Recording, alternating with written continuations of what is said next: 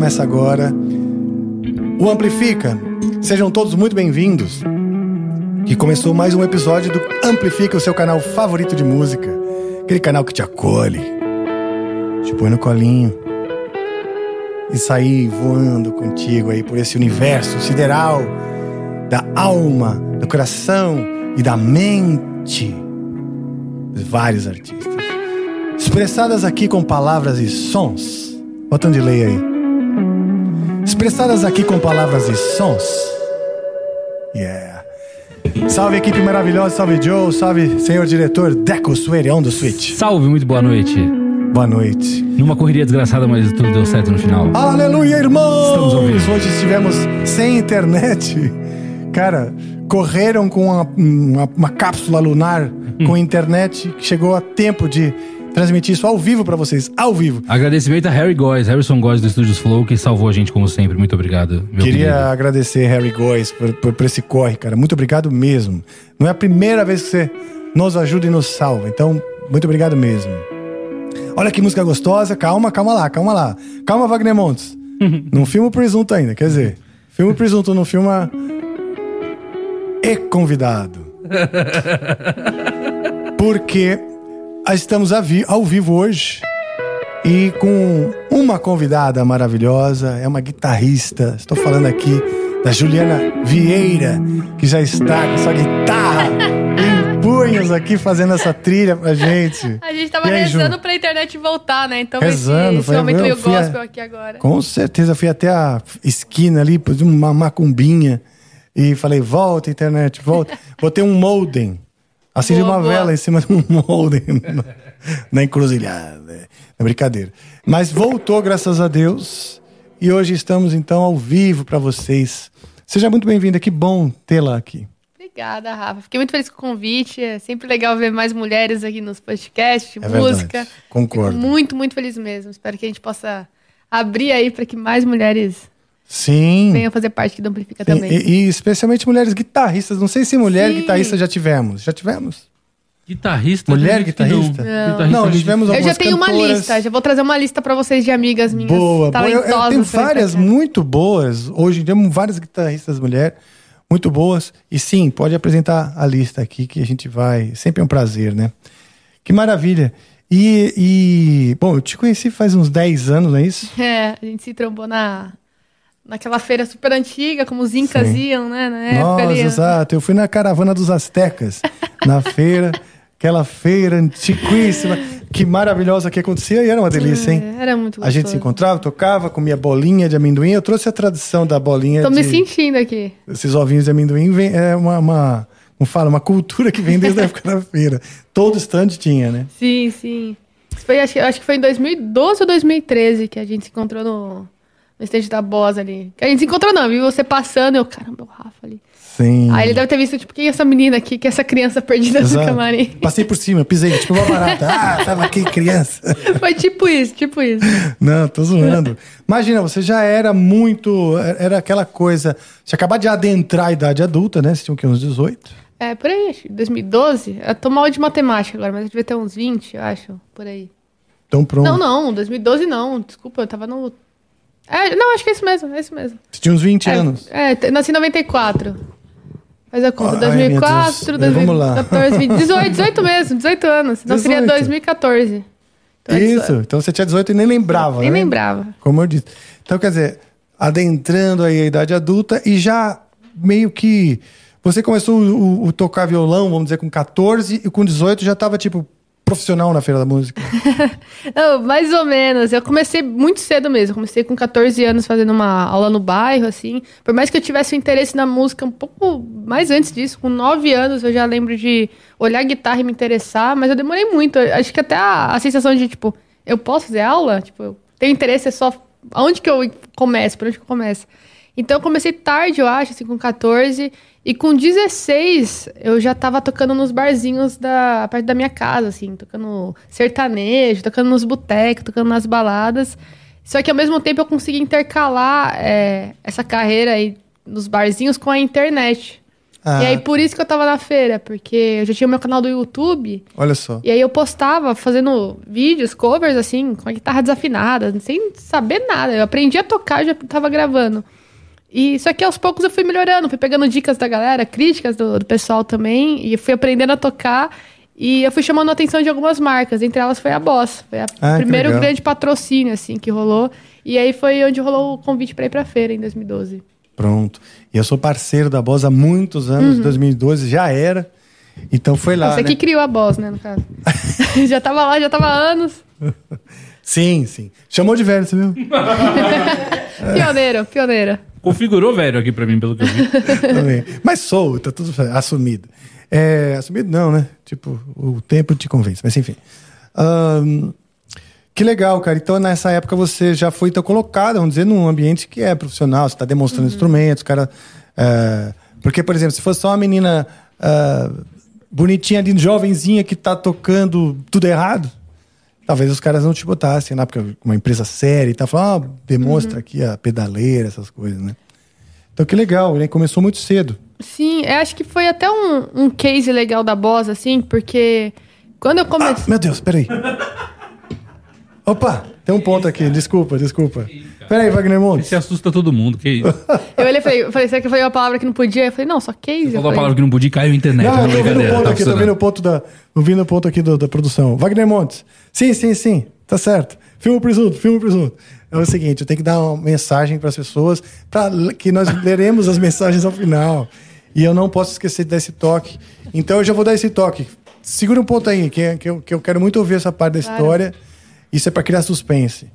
Mas nós vamos ter esse papo vai se estender ainda muito mais com a Juvieira aqui e você pode nos mandar mensagens que nós leremos suas mensagens aqui ao final. São perguntas que você pode mandar para ela, questionamentos, elogios, o que você quiser. Você pode mandar de áudio, de vídeo ou de texto. Nós leremos ou assistiremos aqui na TV a sua mensagem, tá legal? Essas mensagens você vai mandar na plataforma nv99.com.br barra amplifica barra live. Tá certo? Então você lá vai adquirir Sparks do Tesouro Nacional Flow. E com essas Sparks, com poucas Sparks, você pode mandar, nos mandar mensagens, tá certo? Ah, deixa eu ver. Olha, alô, alô, produção, é isso aí? Tem mais uma coisa só que é o seguinte: a gente tem um emblema hoje. Ah! Temos um emblema hoje. Então, se você for lá em nv99.com.br barra resgatar, você resgata o seu emblema, que é Juliana Vieira, certo? É, isso deixa eu aí. ver aqui, tô pegando ele pra mostrar pra vocês agora, nesse segundo, Pega e mostre. que é este emblema aqui. Eu vou colocar ele. Yeah, ficou legal, hein? Certo? Este é o emblema de hoje, então vocês podem resgatar lá na NV99. Perfeito? Certo. Era só isso. Episódio Quantos 104. dentes? 104. Maravilha. Perfeito? Uhum. É isso. Tá ótimo.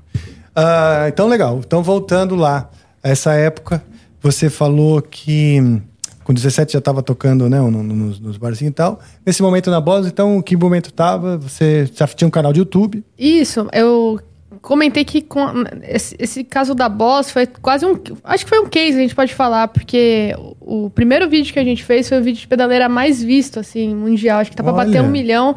E ele é bem fora de tudo que a- as empresas estavam fazendo, porque eu tava apresentando, não era uma profissional. Eu era uma menina de 17 anos que tava com a pedaleira, que sabia montar um timbre pra tocar as músicas que gostava em casa. Então, até a forma como eu comecei a ensinar pra galera era muito informal. Era tipo, eu sentada no chão e falando, ó, o baixo eu gosto de tirar um pouquinho, ó. É, foi essa- agudo, esse faz vídeo que o seu isso. Joe assistiu, né? Porque normalmente a gente não tem uma proximidade quando a gente vê, tipo, um, cara, um guitarrista gigante com uma pedaleira que, que assusta, né? Quando a gente vê. Sim. A gente fala, não vou saber mexer, e aí é muito recurso. E aí acho que com essa informalidade eu fui trazendo pessoas mais próximas, assim, pra mim e pra, pra empresa também. Tanto que da época foi a MS70, tem o Sérgio Mota, que é, um, que é o diretor lá, sempre gosta Grande de apontar, fala assim, ó, teve aumento em vendas da, da M70, depois a gente foi fazendo Olha, outras pedaleiras, legal. mas foi tudo muito informal. Acho que a galera se identificava com a menina que estava aprendendo, que estava ensinando de uma forma simples e Sim. sem, sem muitos rodeios, assim, sem termos técnicos, porque eu também também estava aprendendo junto com eles.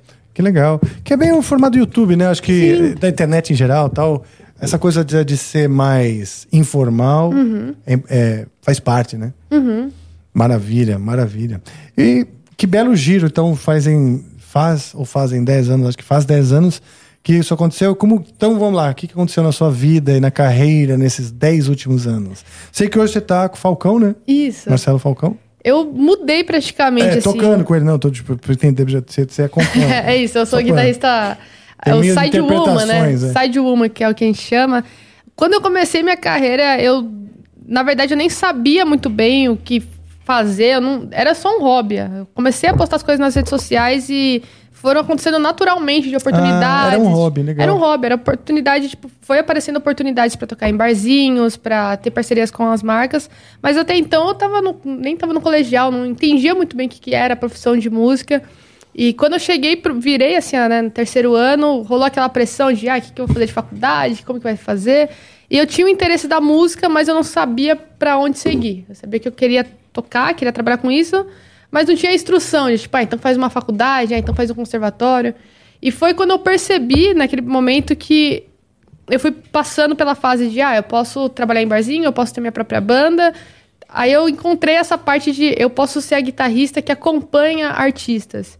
E foi onde eu mais me realizei, assim. Eu já tive meus momentos de fazer workshop, de ser guitarrista instrumental, já tive minha própria banda, mas, cara, nenhum desses me realiza igual acompanhar artistas em turnês, em gravação de DVD, em televisão.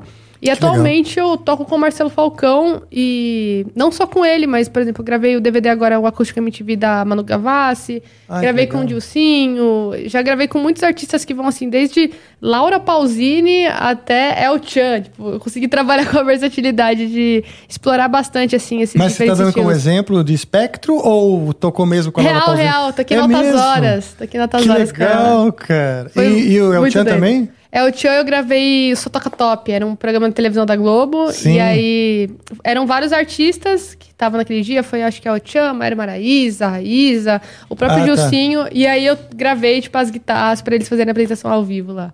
Pô, que legal, cara. Salve, compadre Washington. Você que tá assistindo Di, aqui. di, é di, como- di, di. Tutupá. Não, esse é o Tiro Lipa, né? Ai, caralho. Tutupá, já me Bela imitação, inclusive. Hã? Bela imitação, inclusive. Você gostou? Gostei, gostei. Mas, o, mas só errei a mira, dei um pouco na trave no, no- de quem eu tava imitando. Não, o, o compadre Washington é. Não é Tutupá? Tutupá. É. Ou é essa tiririca? Não, acho que do du, du, du, du, du, du, pai, o compadre esse- Washington. é. É, enfim. Toque agora, é o Tchan, por favor. legal, legal. Eu sei várias do, Chan, do El Chan, as coreografias. Eu sei as é. coreografias. Vamos. Vamos passar pra galera. Maravilha. Então, vou- antes de começar o, o episódio aqui, a gente tava esperando voltar a santa a internet, e você tava falando sobre perfis de carreira. E eu achei legal o termo. Nunca tinha ouvido assim essa síntese de perfis de carreira, né? Que é tão óbvio, mas sintetiza e a visão que você tem, tem tipo, não, a carreira tem perfis e você tem que achar esse perfil dentro do que você quer, né? Às vezes a pessoa objetiva um perfil específico, mira só ali e não vê o espectro de alternativas, né? Ah, isso eu acho que é um papo importante, até para quem tá aí querendo se profissionalizar. Você então conseguiu ter noção de que existia assim perfis e você queria, porque por exemplo tinha uma época que você fazia vídeos tocando guitarra mesmo e, e, sei lá bota um playback ali e sai sai tocando, né? Esse é um perfil. Uma coisa que você falou, eu até anotei. Vamos ver se compromete. ah, tem uma, uma- um momento né, da, da, da vida, quando a gente está se preparando, que a gente acha. A gente já falou que as feiras não existem mais, né? Uhum. Mas essas feiras eram glamorosas, né? E, a, e tem uma geração que achava que o auge para um guitarrista era você tocar na feira, ter patrocínio e ficar fritando em cima de um playback. Não é É, verdade? se, eu acho que eu consegui passar por quase todos esses perfis, assim, pra entender, tipo, o que, que eu gosto de fazer e no que, que eu sou boa também. Porque Sim. eu acho que tem muito guitarrista que começa a tocar e tem uma visão de, tipo, ah, pra eu trabalhar com música eu tenho que ter minha banda autoral, ou eu tenho que ser veloz, eu tenho que tocar igual o Rafa, de, tipo, mano, fritar pra caramba. E às vezes a gente não é bom nessas coisas, mas não quer dizer que não tem uma oportunidade pra gente trabalhar com isso também. Hoje em dia Sim. tem o, sei lá, o guitarrista que é professor, o guitarrista que é especialista em produtos, de marcas, que, pô, trabalha na bosta, trabalha com timbre, trabalha numa loja de instrumento, tem o cara que dá curso online, o cara que acompanha artista, o cara que tem a própria banda. Eu acho que são demandas diferentes. A demanda você como um, guitarrista e compositor da banda é totalmente diferente do cara que toca no barzinho ou do cara que faz Sim. a fritação ali. E eu, cara, eu lembro que eu fazia expo, ficava solando, mas eu não me sentia à vontade. Tipo, É. não sentia que eu era boa no que eu tava fazendo ali. Eu sentia. Era até estranha a reação, porque quando você tá tocando solando, parece que fica um monte de guitarrista olhando assim, tipo, vai, deixa eu ver. Sabe? Parece que tá se provando. eu não, não acho muito da hora isso. Eu acho que me Estranho. distanciava da parte musical. Sim. Me distanciava de fazer música. Parecia que eu tava Sim. fazendo. Ai, agora eu vou demonstrar um tapping, agora eu vou mostrar isso. E. Ai, eu preciso ser mais veloz porque o cara no outro instante tá tocando veloz. Então. Eu me distanciei totalmente disso. Eu comecei a, a tocar algo mais minha vibe. Eu não sou uma guitarrista veloz. Eu gosto, tipo, na vibe do John Mayer. Eu gosto de uma coisa pontual, de tentar colocar a nota certa no momento certo ali pra trazer um, algo que emociona. E, e esse perfil é legal tanto pra gente entender o que, que a gente faz melhor e também pra gente entender onde vai ser rentável. Porque eu comecei, que nem a gente tava comentando hoje sobre a falta que a gente tem de estudar, eu acabei adaptando meus estudos pra viver de música. Eu queria, meu, eu queria viver de música independente de qual estilo. Então eu tive que aprender a tocar algo mais swingado, eu tive que aprender a estudar timbres, tive que aprender a, a montar os acordes com diferentes dissonâncias para tocar diferentes músicas. Então eu acho que dá pra gente tatear isso daí, experimentando na prática e, e ver o que a gente gosta mais e mirar naquilo que a gente tem vontade de fazer também. E tá tudo bem não ser bom em tudo. Claro, né? Nem tem como. Mas ah, você vai encontrando a sua zona de conforto e também, né? Bom, legal você estar falando isso, né? Porque realmente te- é importante estar claro, apesar de meio, meio óbvio, né? Mas é importante estar claro na, na, na- na cabeça de quem está pensando né, na carreira, porque a gente está até falando de. Você me perguntou se eu dava aula, né? Dei aula há muitos anos, Souza Lima. No você Souza, teve sim, aula no sim. Souza lá com o Polaco, né? Tô na dúvida se você ainda tava dando aula. Lembrava de você do Souza. Então, dei aula há muitos anos, assim, individualmente, não. Mas eu me lembro que a minha luta era trazer também uma consciência de carreira, de profissão, não só tocar, porque se, se a pessoa está realmente na vibe de se profissionalizar, né, tem um monte de outras coisas que ela tem que olhar, até ah, tão importantes quanto tocar. É. Tocar bem é o mínimo, senão esquece, né? É, mas, mas é isso. Eu acho que o cara tem que ter assim, noção que existem perfis. Quanto mais ele gostar, que nem você disse, quero ter- decidir trabalhar com música, eu quero trabalhar com música. Então eu vou encontrar um perfil, porque no fim das contas o que eu quero é trabalhar com música. Eu vou te dizer, eu tenho a mesma coisa. Para mim, eu, eu, o que me satisfaz é pesquisar a música. Para mim, isso aí é uma, é, é um- é uma determinação, uma determinação de vida. Eu quero poder estudar, aprender, sabe, explorar a música. E, quando, e sendo um profissional, às vezes a gente não consegue. Isso que é mais louco, né? Eu tava assim pensando que ah, janeiro talvez vai ser um mês mais tranquilo. Eu tipo, comprei cursos, assim, comprei do curso de, de blues do Arte Menezes. Eu falei, vou focar, tirei esse um mês sabático pra estudar. E aí? Só que não deu muito certo ainda. Nada, né? não deu porque a correria tá. Pois Graças é. a Deus, depois da pandemia, os shows voltaram e. Mas eu comecei a colocar, assim, aos poucos na minha rotina de, tipo, que nem fazia antigamente, por mais que hoje em dia a gente tem curso online, a gente consegue toda terça-feira tirar meu horário de fazer a minha aula, uma hora por dia, igual eu fazia antigamente. E assim eu tô conseguindo ficar bem mais centrada, assim, pra tirar essas metas do papéis. Pô, que legal, ótimo.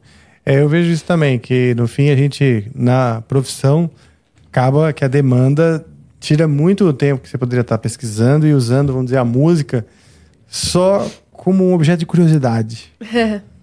Que já é suficiente, né, para uma vida inteira. Isso que você comentou, eu acho que é bem importante ressaltar, porque é, todos os trabalhos, convites, patrocínios vieram porque alguém viu um vídeo meu nas redes sociais. Olha só. Então é, é indispensável para minha carreira não alimentar a rede social, não estudar sobre como que eu vou gravar conteúdo, como que eu vou editar, os, os assuntos que estão em tendência, estão em alta. Isso é quase, assim, para ter oportunidade de trabalhos, ultimamente está sendo mais até do que o estudo de guitarra. Olha só. Isso é muito doido, porque É mesmo, tem muita gente boa, tem muita gente que toca demais, mas que posterga gravar um conteúdo. É, quer, não, que pra gravar Olha um conteúdo eu tenho que ligar, tem que ligar a câmera aqui, tem que ter um áudio com um profissional. Eu, eu brinco disso porque quando eu comecei a postar o- os vídeos, era assim, violão desafinado, a câmera Tech Pix ali de qualquer jeito. E isso foi. é, Eu fui aprendendo a fazer e fui acertando. Ah, eu fui no, no, no Vênus e a, a Cris até falou: se você não tem vergonha do, do primeiro material que você postou ali, significa que você já começou muito tarde, cara. Significa você já tá muito. Você postergou demais, você já tá muito bom. Então, é. É. Pra quem, se você sonha, né, em ter oportunidade de música, às vezes muita gente já trabalha com outras coisas, mas gostaria de ter um patrocínio, de ter seu canal no YouTube ou coisas assim. É indispensável você não postar conteúdos nas redes sociais. É, é necessário, na verdade, você ser visto Sim. Pra ter oportunidades, enfim, pra se mostrar e, e tudo mais. É legal, cara. Legal saber disso. E você, bom, já vem de uma geração que já tem isso de maneira muito mais natural do que a minha, que, que ainda pena, né? Você falou, ah, porra. Eu fiquei lembrando, ai meu Deus, postergar conteúdo. Ai meu Deus. Tenho vontade de me esconder.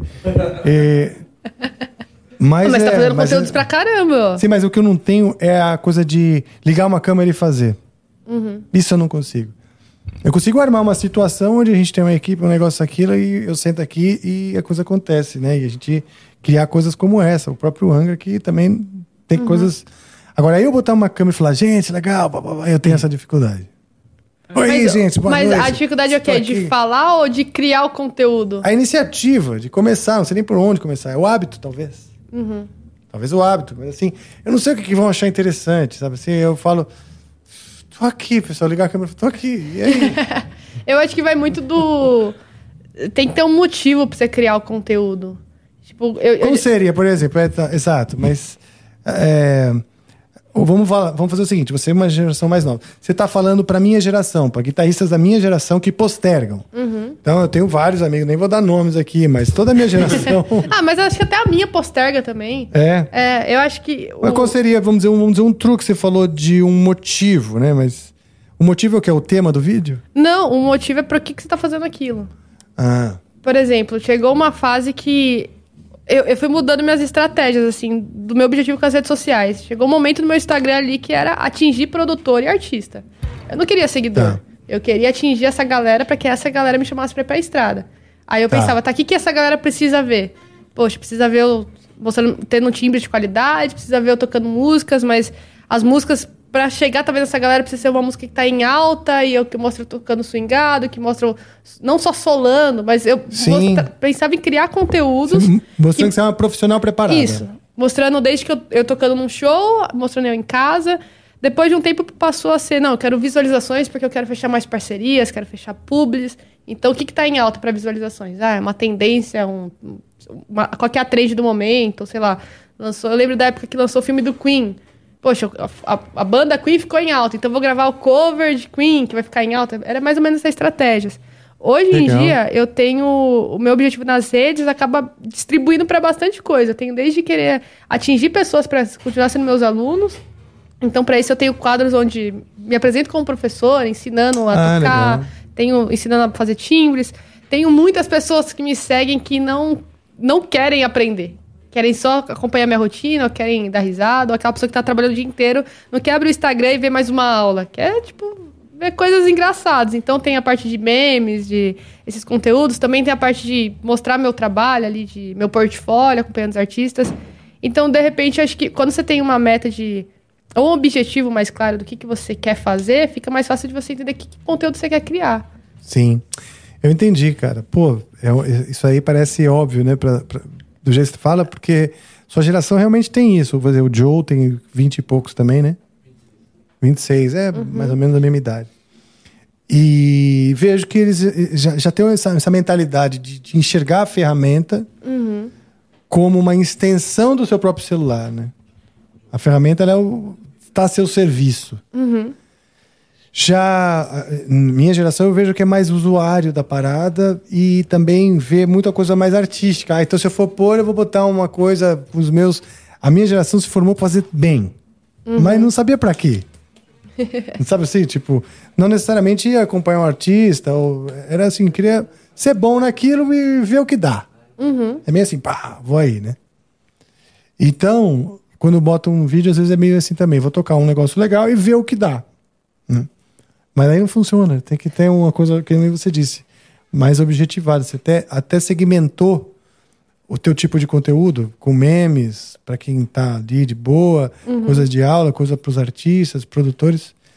Então essa essa visão do, do, do instrumento mídia social é, é Pra começar, teria que ter, né?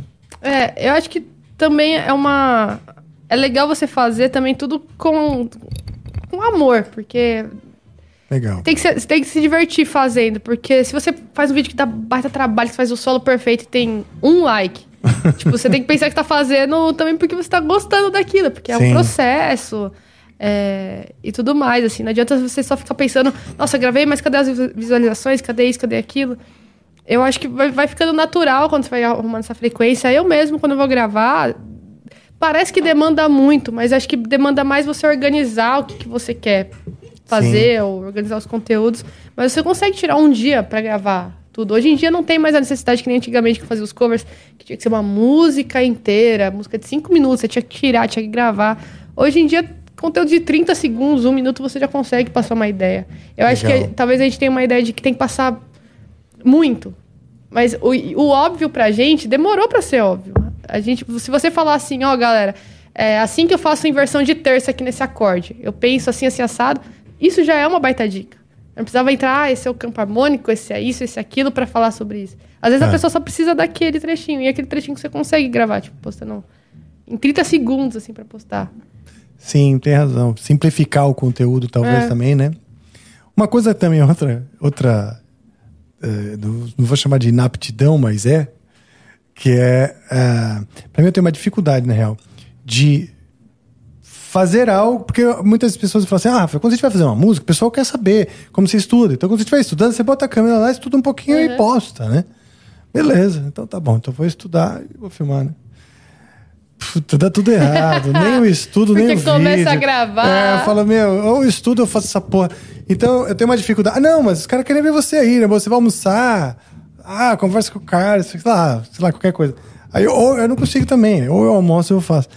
Então, eu tenho dificuldade de... Ou eu vivo a parada, ou eu retrato. Uhum, uhum. Sim, Viver sim, sim. retratando o que eu tô fazendo já, já me dá o tilt. Eu falo assim, eu não, já não tô nem vivendo, nem Você retratando. perde ainda. É, e me sinto ah, falso. Porque você fala, pô, liga a câmera, você já não tá natural, né?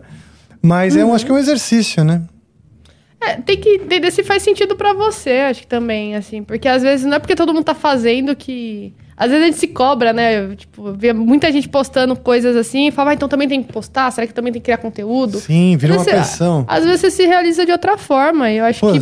você lembra... É, desculpa te interromper. Imagina. Não, eu ia só falar isso, que se você não se sente bem, se você também não tem vontade, tá tudo bem. Acho que não precisa também ficar se forçando É. a fazer algo que não tá à vontade pra ti. Pois é, não, mas é que hoje eu acho que faz parte justamente da profissão em si. Hum, Para uhum. manter a máquina girando, para manter a- o, o profissional em qualquer daqui desses perfis, eu acho. Eu acho que independente desses perfis de carreira que você falou, no caso do guitarrista, do músico em geral, precisa estar se expondo, É. porque eu acho que é a maneira. Hoje ninguém fica esperando um currículo, né? Antigamente, antigamente você pegou essa fase que era é tudo. Tipo, as oportunidades chegava tudo em telefone, ou tudo. Como que era, assim? Cara, Porque hoje em dia época tudo do- manda eu- inbox. Eu sou da época dos sinais de fumaça. Mas a- zoando, era- mas- rolava de outra forma, não tinha necessidade de ter o, o vídeo ali mesmo. Talvez seria mais Não. uma parada física, tipo um CD, alguma coisa assim. É, tudo, o que acontece? Na minha época, tudo acontecia muito mais lento. Pra você ver, o Angra conseguiu, minha banda conseguiu um, um- um contrato com o Japão, fazer uma- um álbum. Por carta. Caramba. Então era carta, você mandava demo, Hoje em dia é golpe, cassete. né? Carta é golpe, certeza. Se chegasse uma carta pra mim, oi, tô chamando É sua boleto. banda pra vir pro Japão, e falar, ah, meu irmão. É boleto. Não, mas negociação mesmo, você falava, cara, você conseguia um contato, aí conseguia, falava por isso foi telefone. quando? 91, é, 90, é 91. Gente, tava nem sendo planejada. Olha aí, tá vendo? Estava... Que da hora, cara. É, é exato. Que você, da hora. Você é de 94, você falou, 94. né? Ah, então, exato. Então, quando eu comecei, você tava. Seus pais, é, você, você e seu irmão, né, que tá aqui Uhum. hoje. é, bom, seus pais também devem ser jovens. Em 94 já eram casados? Casaram em 90. Ah, Minha então. mãe casou com 18 Pronto. anos. É, minha mãe Aí, ó, na 50, época, 50, 55. o Angra começou quando sua mãe, mais ou menos, tava casando. Esse é o ponto. Ah, É, então, essa época, o ritmo era o que eu quero dizer que, que, que tudo acontecia de maneira mais lenta. Se eu Uhum. mandava, por exemplo, a fita pro Japão, demorava uma semana, mais de uma semana, no, por, por, por correio, né? Não existia. Acho que não existia o Sedex, pra você ter ideia. Uhum. Era outro negócio o nome, né? Ah, existia FedEx, outros, outros, outros sistemas assim, rápidos até. o cara ia ouvir, depois você ia mandar um telefonema, ver se o cara recebeu. Então tudo era mais lento. Né? A- o ritmo das coisas. E hoje é tudo muito, muito, muito mais rápido. Então essa coisa de, de, hum, de se filmar, né? Se- eh, viver a coisa retratando ela para as pessoas, né? Viver com a janela aberta para o mundo, tipo, ô pessoal, tudo bem? Daqui a pouco você, É. daqui a pouco é tipo Big Brother mesmo, todo mundo o tempo inteiro sendo vigiado por. Na China já é meio assim, mas enfim. É, isso é- e também é tudo muito, muito rápido, entendeu? Então, é, o que eu gostaria mesmo era de filmar para as pessoas, mas no ritmo que eu gostaria que o mundo fosse. Sabe assim? Pode terceirizar, né? Deixar alguém ali, ó, só Exato. criando um negócio ali. Eu vi um, um documentário muito legal. Agora eu esqueci o título, mas eu vou descrever e vocês vão lembrar. Tá no Netflix. É um cara, durante a pandemia, um músico, e ele é músico e humorista. Que agora eu não lembro o nome dele. Ele é músico e humorista. O pessoal tá ao vivo aí vai lembrar. É uma palavra só, ins, Inside. Eu acho que o nome do documentário é Inside. Esse cara, ele, documentou a produção musical dele durante os Legal. praticamente dois anos de pandemia, né? Fez uma espécie de um álbum, assim, cheio de música. É uma câmera nele ali. Que legal. Às vezes, entediado, tentando achar uma ideia. Pom, pim, pim, pom. Ele fala também, né? E aí ele vai mostrando as músicas e no final a gente vai vendo as músicas meio que acabadas, assim. e ele legal. ficando cada vez mais barbudo. ele começa, tipo, Cara, Pra- dois anos, cara. assim, todo playboyzinho, cabelinho curto, assim, então termina meio cabeludo, barbudo. E é legal pra caramba. Muito legal, porque Massa. traz reflexões também sobre a solidão, o que a gente tava passando e tal. Então, é, eu assisti logo que, que lançou. Esse vale a pena. E esse cara ficou lá, parado no quarto, ele é bem mais jovem que eu, mas assim, então eu já tava com essa coisa de, de se filmar fazendo, coisa que é difícil pra mim. É, e fez um negócio que é uma obra-prima, meu. Mesmo, assim, é tão legal você ver o ritmo, ele lá no ritmo dele, ao mesmo tempo bem editado e corrido, você assiste, vamos dizer, em duas horas, tudo. E, e bem legal. Mas eu, para criar algo assim, precisaria de ajuda. Então não ia conseguir ficar sentado lá e falar, tá, tem que fazer, vou ler o manual da, da Sony.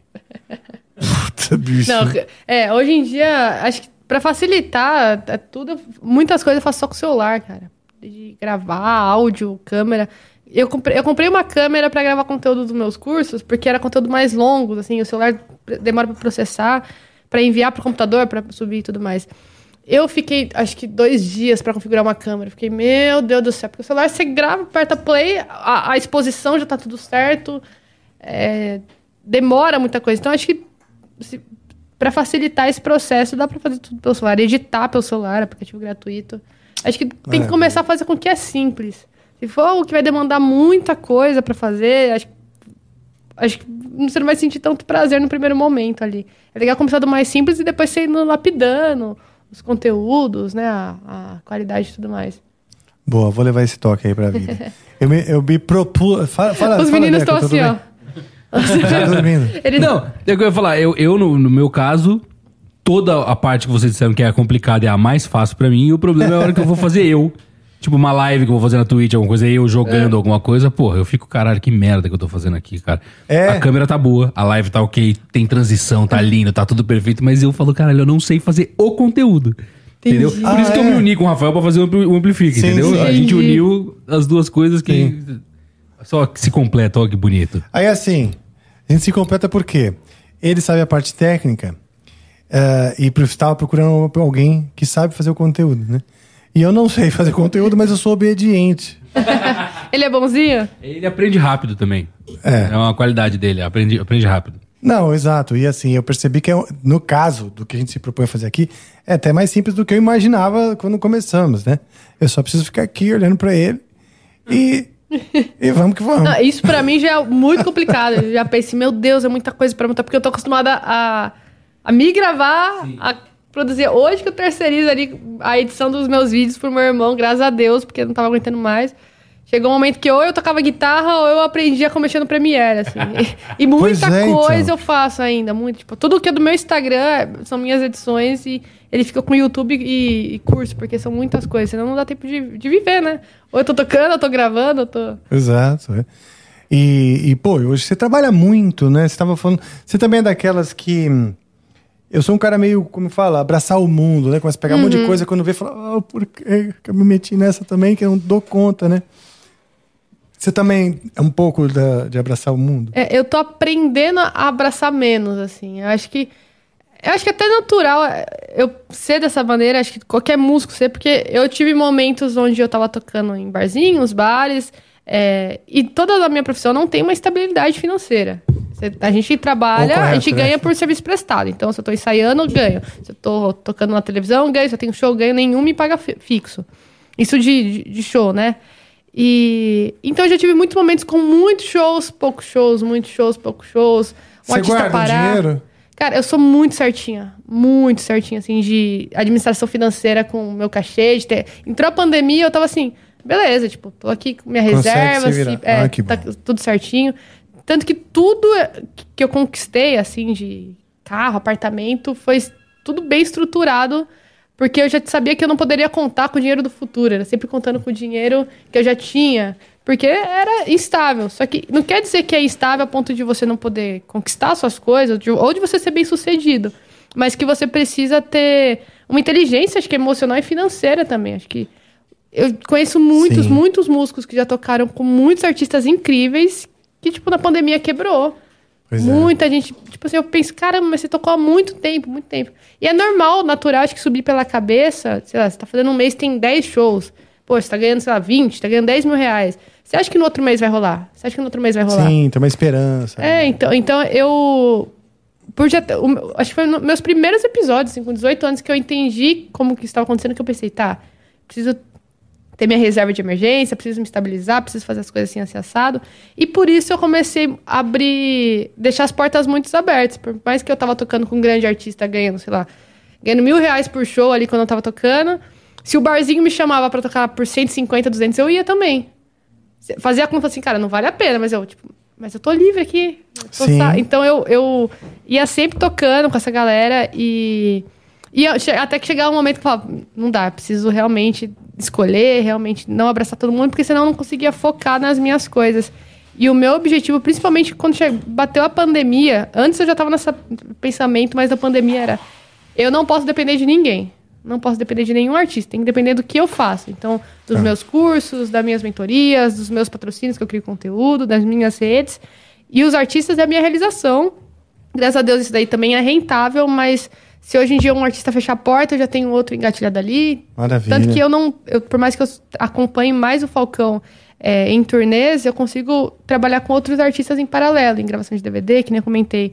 Esse ano vai estar rodando da Manu, que é o Acústico MTV, do Dilcinho. É, Ano passado, retrasado, eu tava rodando, acho que era quatro DVDs ao mesmo tempo. Tinha do Lucas Luco, tinha do Rafa. E como eu consigo tocar em diferentes estilos musicais, tocar sertanejo, tocar pop, eu consigo distribuir um pouco mais o meu leque de possibilidades de trabalho também. Maravilha. Nossa, você tem uma noção muito madura ah, da profissão, né? E sobre- não só sobre perfis que a gente falou, mas também essa coisa de administrar né, os, os ciclos Uhum. e de não depender também né, de terceiros, você criar o seu, o seu, seu vamos dizer, alicerce, da onde só depende de você, né? Que é o seu canal, os seus cursos e tal. Aliás, esse é um conteúdo muito legal. Não sei se você já passa isso para os seus alunos. Passo, passo. essa visão de carreira, porque é importantíssima, né? É, é, eu acho que é, é muito engraçado a gente tentar mensurar o que, que é mais importante. Mas tem muita gente que toca bem, tem muita gente que faz um monte de coisa bem, mas se a pessoa não souber administrar a parte, ou até essa, esse pensamento, não consegue viver de música, né? Pois é.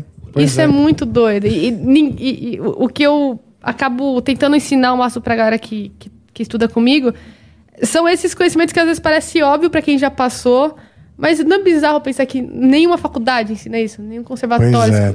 ensina isso. E a maioria das pessoas que aprende, aprende se frustrando, aprende Pois perdendo é. a oportunidade de trabalho, tendo que vender o carro, tendo que voltar a fazer um bico ali, fazendo coisa assim. Você já, você já viu o documentário Hired Gun? Sim, ah, quer dizer, Não, do, do- não que mostra os músicos contratados dos Estados Unidos? Eu- então, eu achei que tivesse visto, eu vou falar por quê. É. Eh, Já me fizeram essa pergunta, foi essa semana. Se eu tinha assistido o documentário e falei que sim. E comecei a debater com o cara. E depois, eu, de um tempo, eu não. percebi que eu tava falando de outro documentário. Mas eu achei que era, porque eu comecei a falar, não é esse que tem o, os- o cara do Beat Boys? É esse que tem o cara do Beat Boys? Não, não. Ah, então exatamente, então eu não vi. Acho que não. É, é- Não vi é mesmo. praticamente o- os músicos de grandes artistas dos Estados Unidos contando como que é viver de música. Tem no Netflix? Tem- ah, não, tem no YouTube, se eu não me No engano. YouTube? Você colocar Hired Gun, tem. Ah, eu vou assistir. É um pouco. É um pouco triste de, de uma certa visão. Mas eu, eu gosto de alertar a galera pra assistir isso, porque.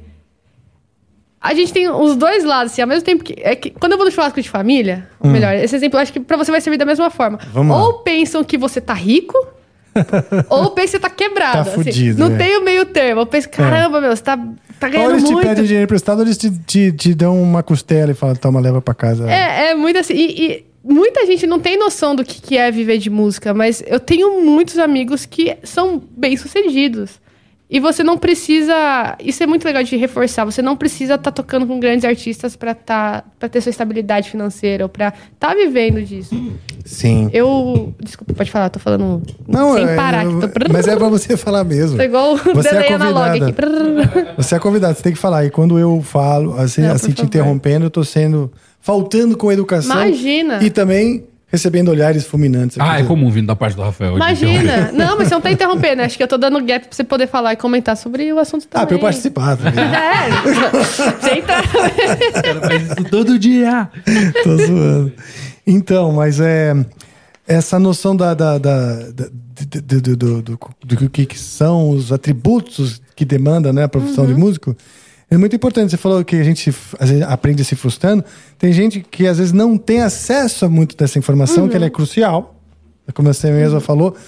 Talvez, não dá nem para medir, mas se é mais ou menos importante, talvez da mesma maneira do que próprio saber tocar, né? Porque é só o mínimo. Se você não sabe tocar, tu esquece, né? Você não, não tem essa versatilidade, domina, sabe o que tá fazendo, faz um bom som. Esse é só o começo, né? Sim. Todo, todo esse, esse acervo de conhecimento aí é tão importante quanto.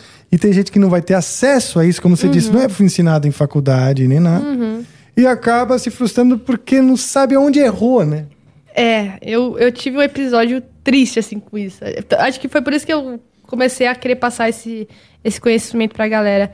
Que foi quando eu cheguei na minha primeira gig grande, que foi na Vanessa Camargo, foi em 2015. A internet fez assim, gente. Eu comecei a tocar e a internet me abriu uma- umas portas, assim, muito rápidas de chegar em grandes marcas, de chegar em grandes artistas, quando eu não tava nem preparada ainda. Por mais que eu tocava em barzinhos, né? Eu tinha a experiência de improvisar ali na hora de um repertório, quando puxava um bêbado chamava Evidências ou Barra de Azul, mas a demanda de acompanhar artistas é diferente. E aí, em 2015, eu consegui essa oportunidade. Eu lembro que na época, nos barzinhos, eu tava ganhando 150, 200. Na época da Vanessa, era um cachê, tipo, de gente grande, assim, que eu falei, caramba, tô fazendo shows, tô estabilizada. E eu caí dessa gig. Eu caí, tipo, teve uma troca de produtor. O produtor que entrou era um guitarrista, que faria muito mais sentido ele estar ali do que eu. Mas eu era muito imatura. E o imatura não era só musical, era a maneira de se comportar, a maneira de. Desde falar com o host, de falar com o técnico. Tá. É saber não ser proativa até demais, porque quando você é proativa na estrada até demais, parece que você tá querendo roubar o trabalho da outra pessoa, ou tá querendo opinar. É, a malandragem de timbres, então, nossa, nem se fala. E eu lembro até hoje de um ensaio que eu tava insegura, é, com uma música que acho que entrou em cima da hora, e eu deixei meu amplo baixo. Ah, pra, não Pra, tipo, mostrar. é. E isso fez com que todo mundo percebesse logo, tipo, a mina tá insegura ali, não sei o quê. Virou um assunto pra, tipo, Hum, pra rolar entendi. depois. Então, toda essa malandragem, essa malícia, acho que eu não, não tinha como eu ter aprendido antes, a não ser me frustrado, assim. Só que quando eu saí dessa gig, foi um tipo, meu Deus, perdi a oportunidade da minha vida, perdi a chance de fazer o que eu gosto. E agora? O que, que eu faço, né? E eu acho que esse foi o pior sentimento que eu poderia ter. E acho que eu tenho muitos resquícios ainda de, de, de abraçar tudo para evitar de que as coisas desmoronem. Mas eu passei a, a- Nesse momento de frustração, eu falei, tá, beleza, o que, que eu preciso fazer? O que, que, que, que a pessoa que tá no meu lugar tem que eu não tenho? O que, que eu preciso melhorar? E aí foi, tipo, falar com o técnico de som, falar com o produtor, falar. por que, que meu som tá uma merda? Me explica. Aí o cara, pô, cara, isso aqui é um overdrive, isso aqui faz assim, é assim que é o corte de frequência pra quando você tá tocando num show pra tantas pessoas. Poxa, o amplificador do lado da artista não pode ser nesse volume, não é isso, não é aquilo. E o produtor me dando toques de comportamento. Aí eu entrei pro Souza, né? Fui fazer bastante aula com o Polaco também. Ah, você entrou pro Souza, você já tava trabalhando? Já tava. Ah, que legal. Entrei tarde até. E. Porque eu já tinha feito Fundação das Artes, antes que era um outro conservatório no ABC. Ah, tá. Eu fiz uns três anos, mas era aquela coisa. Tava fazendo um conservatório que me ensinava é, condução de vozes, a, a fazer a bolinha bonitinha. E na noite eu tinha outra demanda. Então não tinha como conciliar. Ou eu trabalhava com música ou eu estudava essas partes, que é um conhecimento, acho que um privilégio da gente poder estudar e tudo mais. Mas não alimentava aquilo que eu precisava melhorar pra estar naquele A trabalho. conexão não é direta, né? Não é. A teoria e a prática demora pra fazer sentido, assim, que, Uhum. sei lá, fazem parte do mesmo universo. Onde que são os- as pontes que conectam? Uhum. Demora um tempinho, eu acho. E aí eu acho que foi quando eu percebi que ter o direcionamento de pessoas que já viveram daquilo era o que ia fazer diferença pra mim, assim. E, e aí eu voltei, a- voltei atrás, toquei, comecei a voltar a tocar em barzinhos de novo, comecei a tocar em corporativos. Aos poucos eu fui fazendo sub pra esses artistas maiores. Ah, legal. E fui me consolidando, entendendo, pegando a experiência, postando isso nas redes sociais, de, tipo, que eu não era só guitarrista de rede social, que eu também tinha essa experiência na estrada, e foi quando foi surgindo as maiores oportunidades. Ah, que conversar no legal. Falcão e os demais artistas. Ah, Então aí você percebeu que não era o fim do mundo, vamos dizer, É. ter perdido aquela gig, porque agora tem uma porta, Sim, assim, sim. várias portas. Que legal, cara, que legal. Vamos tocar então um pouquinho essa guitarra lindona Você aí. viu? Maior que eu. Pois é, fica, É fica a imponente no seu colo. É a guitarra do. O Elvis usava, essa aqui, a Coronado. Uhum. Parece uma 335, mas não é, todo mundo se engana. Porque é Fender, né? É. Sim, mas, pô. Mas tem um som bem agradável. Por mais que ela é uma semi, ela não tem o. Aquele som tão fechadão. Eu preciso fechar bastante o tone. É como se fosse Ah, é? um. É, bri- de- é mais brilhante? É, como se fosse uma super tele, quase, ó. É- Ah, que agora deve estar com, outro, com filtro de mil cortes aqui que eu já fiz. Olha que sonzão, cara. Aí eu dou uma fechadinha pra ficar esse som mais cremosinho, né? Puta, que som bonito. Gostoso.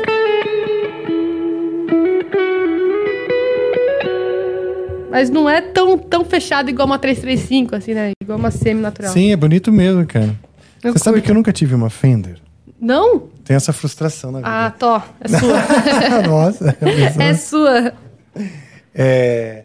Não, mas eu vou com certeza dar um passeio nela aí hoje. E o braço é bem pequenininho, eu acho bem confortável de É? tocar essa aqui. É até um bra... o, o braço da Terry pra mim é o meu favorito. É? É. Porque eu sei porque, por exemplo, a, a, a Wolfgang, que é a guitarra do Van Halen, ela é bem parecido o braço com o das Teles, sabe? Uhum. E, e eu gosto muito da, da- desse braço, né? E de certa forma, apesar de ser outra medida, também é bem redondinho, assim como o da Gibson. Então meio que, que fica naquela coisinha mais, mais redondinha, pequenininho. né? Eu gosto muito. Eu tenho uma extrato que, eu que é o braço pra mim super confortável, mas essa aqui também é, é fácil assim de tocar.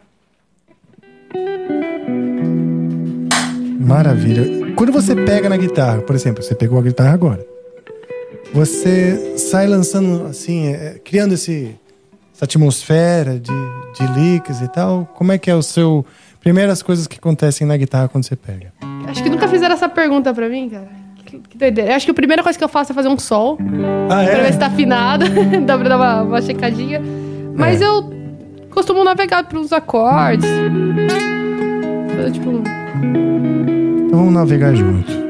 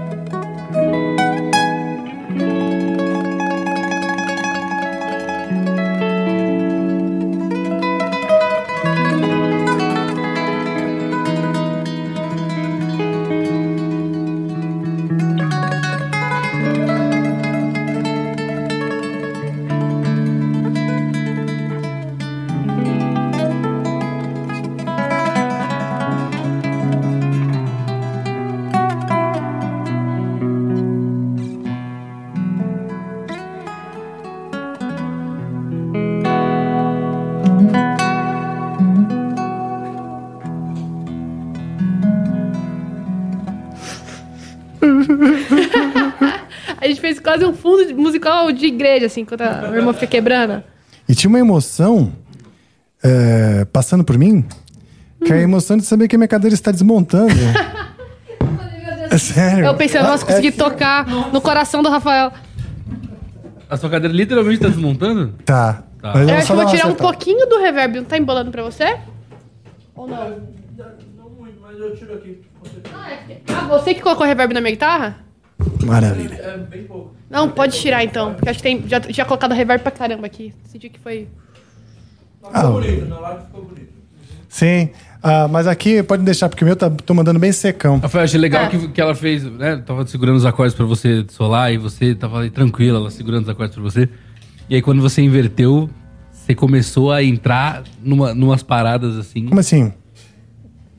Foi entrando num. Em vez de você seguir alguma coisinha pra ela e ir solando juntos, você foi entrando numas. Ele foi fa- invertendo, invertendo, invertendo. É falei, isso, meu você foi, Deus. você foi entrando numas assim, ó.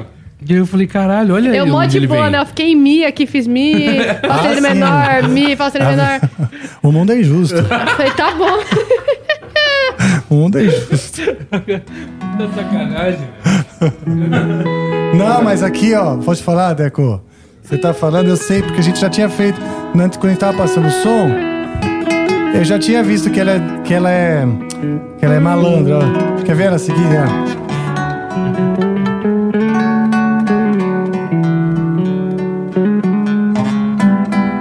Já ele já vai, ele quer nossa malandra, ela faz os piores acordes ainda. Não, mas tem umas. é, Eu. Não, ela vai.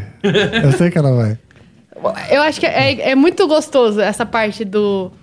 Você não sabe o que tá fazendo, mas o seu ouvido, sua mão vai te puxando. Você tem É, essa mas eu, paradinha? eu percebi que você tem muito isso, de, de De você ter um ouvido rápido. De um negócio de. Você vê que você vai pra cá e ah, tem meio tom aqui. Isso é, é- isso é uma intimidade que a gente só vai construindo, treinando, treinando, treinando, treinando. e e acho que eu assim- tô em construção também sobre isso. Eu também, na real, assim, ah, nunca tive essa oportunidade, né? De tocar, ah, vamos tocar um pouco aí, assim, que a gente tá fazendo, Uhum. com outros músicos. Sempre fiquei muito fechado na minha rotina de tirar as músicas de Uhum. heavy metal, dar aula, corre, pega trânsito, isso aqui, blá, blá, blá, vai contrato, né? mas não dentro das minhas especificidades, né? Da minha, do meu perfil de carreira. E, e eu sempre quis fazer isso aqui, isso aqui, de, de ficar tocando. sem- Achei muito massa. se não Também, também fosse- nunca fiz isso daí. Se não fosse o Amplifica, eu não ia poder fazer. Não ia. Então, se eu criando essa. essa criando essa. ah, como fala? Essa rotina, né? De fazer, tá- tá aqui conversando com música e tal. Eu aprendo muito, aprendo muito. E vou. eu- deixa eu ver como você faz. Até de timbre, pô, puta timbre lindo. Você tá com a GT1000, né? É, é a Core, essa daqui é a versão pequenininha, a versão pocket. Ah, fala um pouquinho aí, vamos fazer um jabazinho pra, pra, pra voz e pra Rolante. É, essa é a versão reduzida, é o mesmo processador que tem na GT1000. A facilidade dela é que ela é muito compacta, na verdade, né? E eu peguei ela essa semana porque eu precisava de um setup B pro, pro Falcão. Normalmente o meu equipamento ele não fica comigo, fica direto no galpão lá. Então eu precisava de um setup B porque a gente ia ter dois shows e a logística não ia permitir levar. E aí eu tava montando um setup mega reduzido e eu comecei a timbrar, acho que anteontem, assim, especialmente pra vir pra cá. Ela você tem a opção de usar tanto no modo memória ou no modo que eu tô usando aqui, que é como se fosse set de pedais. Então, aqui eu tenho um DS1 aqui, ó, que acho que é um Tube Screamer que eu tô deixando só de levezinho pra dar um crunchzinho, ó. Bem de leve. Ó. Legal pra caramba. Aí aqui tem um, o delay que eu tô ligando, ó. Bem sutil também. E você tem o tap desse delay aí? E aqui o tap dele aqui, ó. Ah, Se legal. a gente fosse tocar uma música mais rápido, né? Eu mudaria.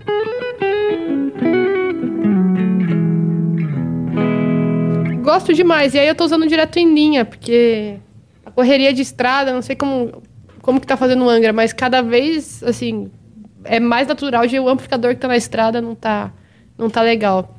Então eu tô tentando todo meu setup, tô me programando em linha pra evitar qualquer imprevisto ali. Você falou que está programando a GT essa GT1000 Core há dois dias, mas você já usava a GT1000? Já usava GT1000. Ah, tá.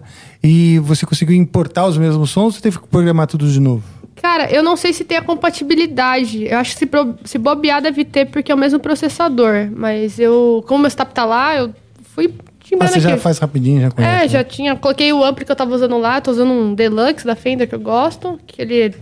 Acho que ele sai um pouco do Twin, que é muito estridente. Mas não tem segredo, de verdade. Tá ligando um Deluxe aqui, acho que é 2 de 12, né? O falante ali, um SM57 colocando 5 centímetros ali da boca, que é só pra tirar Uhum. um pouquinho aquele agudo, fechar um pouquinho. Tá bem flat aqui, ó. Acho que eu só cortei bastante o grave, porque como eu tô fechando o tone pra essa guitarra não ficar tão estridente, eu deixei o, o bass aqui no 20, o middle tá no 50 e o treble no 55. Tipo, só Mas no um pouquinho. meio que sempre próximo do meio ali, É. só dá um ajustezinho. E aí o ganho que tá no 50 aqui e o DS1 só pra dar uma sujeirinha a mais. E o reverb acho que é um hall que tá aqui também, de uns 3 segundos por aí. Tá lindo o som. E você nas gigs usa essa guitarra? Porque parece ser pesada, não?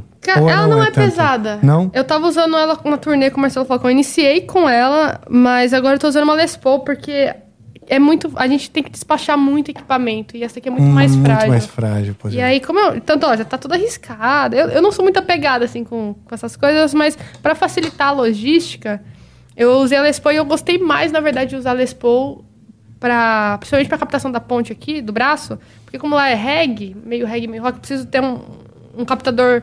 Um humbucker pra segurar o peso quando tocasse distorção, algo mais pesado. Mas eu precisava de um clean que quando eu te desse uma pancada não ficasse aquele clean, aquele agudo. Ficasse um Tá. som mais fechadinho. E aí a, a Les Paul tá super funcionando ali. Que legal. É, o Bob Marley, você falou de reggae, né? Eu usava Les Paul também, né? O Peter É. Tosh, acho que também. Tem muita gente que usa. Usa extrato, tem muita gente que usa tele, mas acho que o som do, do Falcão, a gente tá com música, muita música do Rapa. A tele eu usei, achei que não ficou legal na hora de tocar algo mais pesado. E a, a princípio a minha ideia era ter duas guitarras, era tipo trocar nas músicas que fosse mais leve, mas o Falcão não, não tem um negócio como que a gente chama? Repertório? Hã? Ele não tem repertório, ele não segue. Não tem uma ordem o show. Ah, não tem o set list Não tem, pra- não tem. Ah, tá. Já É- tentamos, é já mesmo? conversamos com ele. É o que dá na telha? é, é que ele é um cara que ele é bom nisso, de, de sentir o feeling da galera. Então Tá. a gente combina anteriormente a primeira música. Sério? vamos entrar com essa. E já aconteceu assim. Show passado, ó, a gente vai entrar com súplica cearense. Aí a gente termina a abertura, aí ele no microfone. Vapor barato, vapor barato, vapor barato. Aí a gente- Já mudou. é, e como a gente não toca com clique, graça, com clique e VS, Mano, graças a então Deus. nunca tem um show igual ao outro também. não, Não, tem, essa é a vantagem. Olha só. Essa é a não vantagem tocam do com clique. Não to... Eu sinto falta, confesso pra vocês que eu sinto falta do clique, mas o VS eu dou graças a Deus que a gente não toca. É, porque não tem como, né? O cara puxar assim, É, até cara. preparar a sessão ali rapidinho. Ah, essa música. É, assim, tem, tem forma de você deixar ali no Ableton, tipo, deixar a música. Ah, deixar tudo prontinho. É, né? deixar só a música, assim, fora Só de ordem, clica. mas só clicar. Tá. Só que eu venho fazendo. Fiz bastante gigs que tem esse VS, cara, putz. Hoje em dia, quando a gente toca assim, eu tô dando graças a Deus, assim. Tem, tem- eu já sofri muito com um técnico que priorizava deixar o que tá gravado do que o- os músicos que estão tocando ali em cima do palco. Ah, entendi. Então é principalmente ouve? música pop, aí você vai ouvir no PA, tá a guitarra, tipo, bem. ou o violão bem baixo e o, o VS comendo solto, assim. Acho Sim. que perde um pouco a. Aquela coisa É. de tão fazendo som, sabe? poderia estar dublando, É. né? Ah, maravilha. Que legal, cara. O que mais você gosta de tocar quando você tá assim no seu momento de lazer? Meu guitarrista favorito é o John Mayer. Uau! Acho que a galera, toda vez que eu posto um vídeo do John Mayer, a galera, ai, que novidade. Mas é o que eu mais curto, assim. é- é- Claramente estavam pedindo aqui no chat, né, John Mayer, o tempo inteiro. Então eu toca curto uma. muito. Toca uma. Ah, acho que dá pra puxar slow dance? Deixa eu ver. Nossa, é um pecado eu puxar John Mayer com uma semiacústica, mas.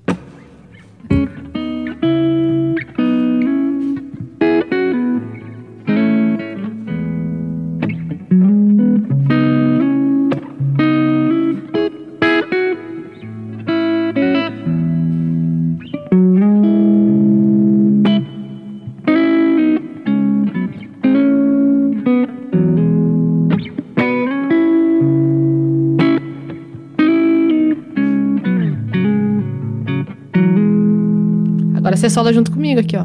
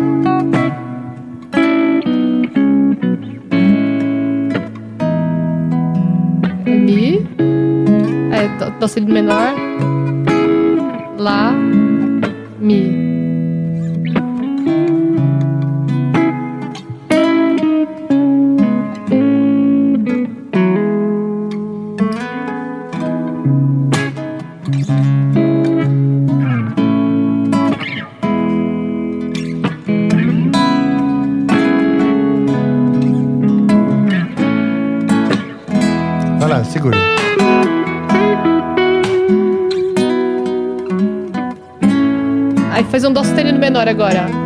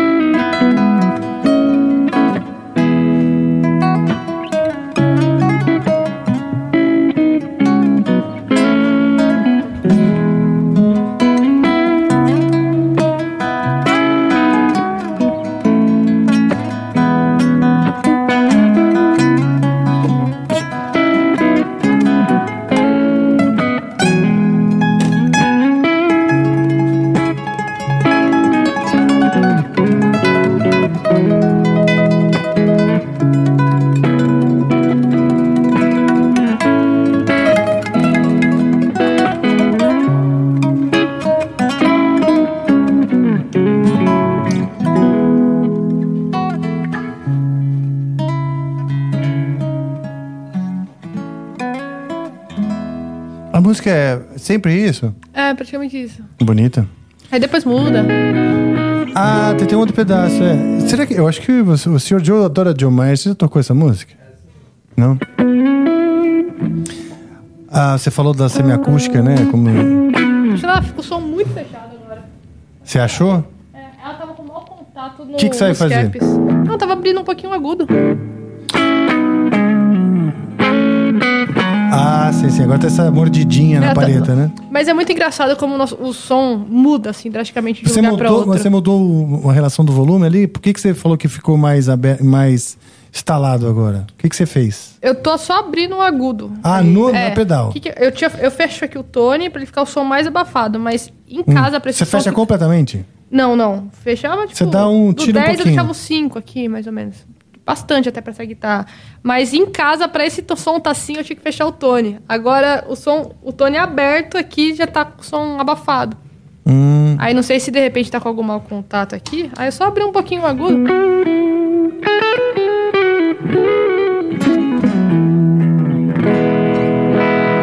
Abriu, tô abrindo o trap. Vou tirar um pouquinho do trap. Vai ficar mais agradável.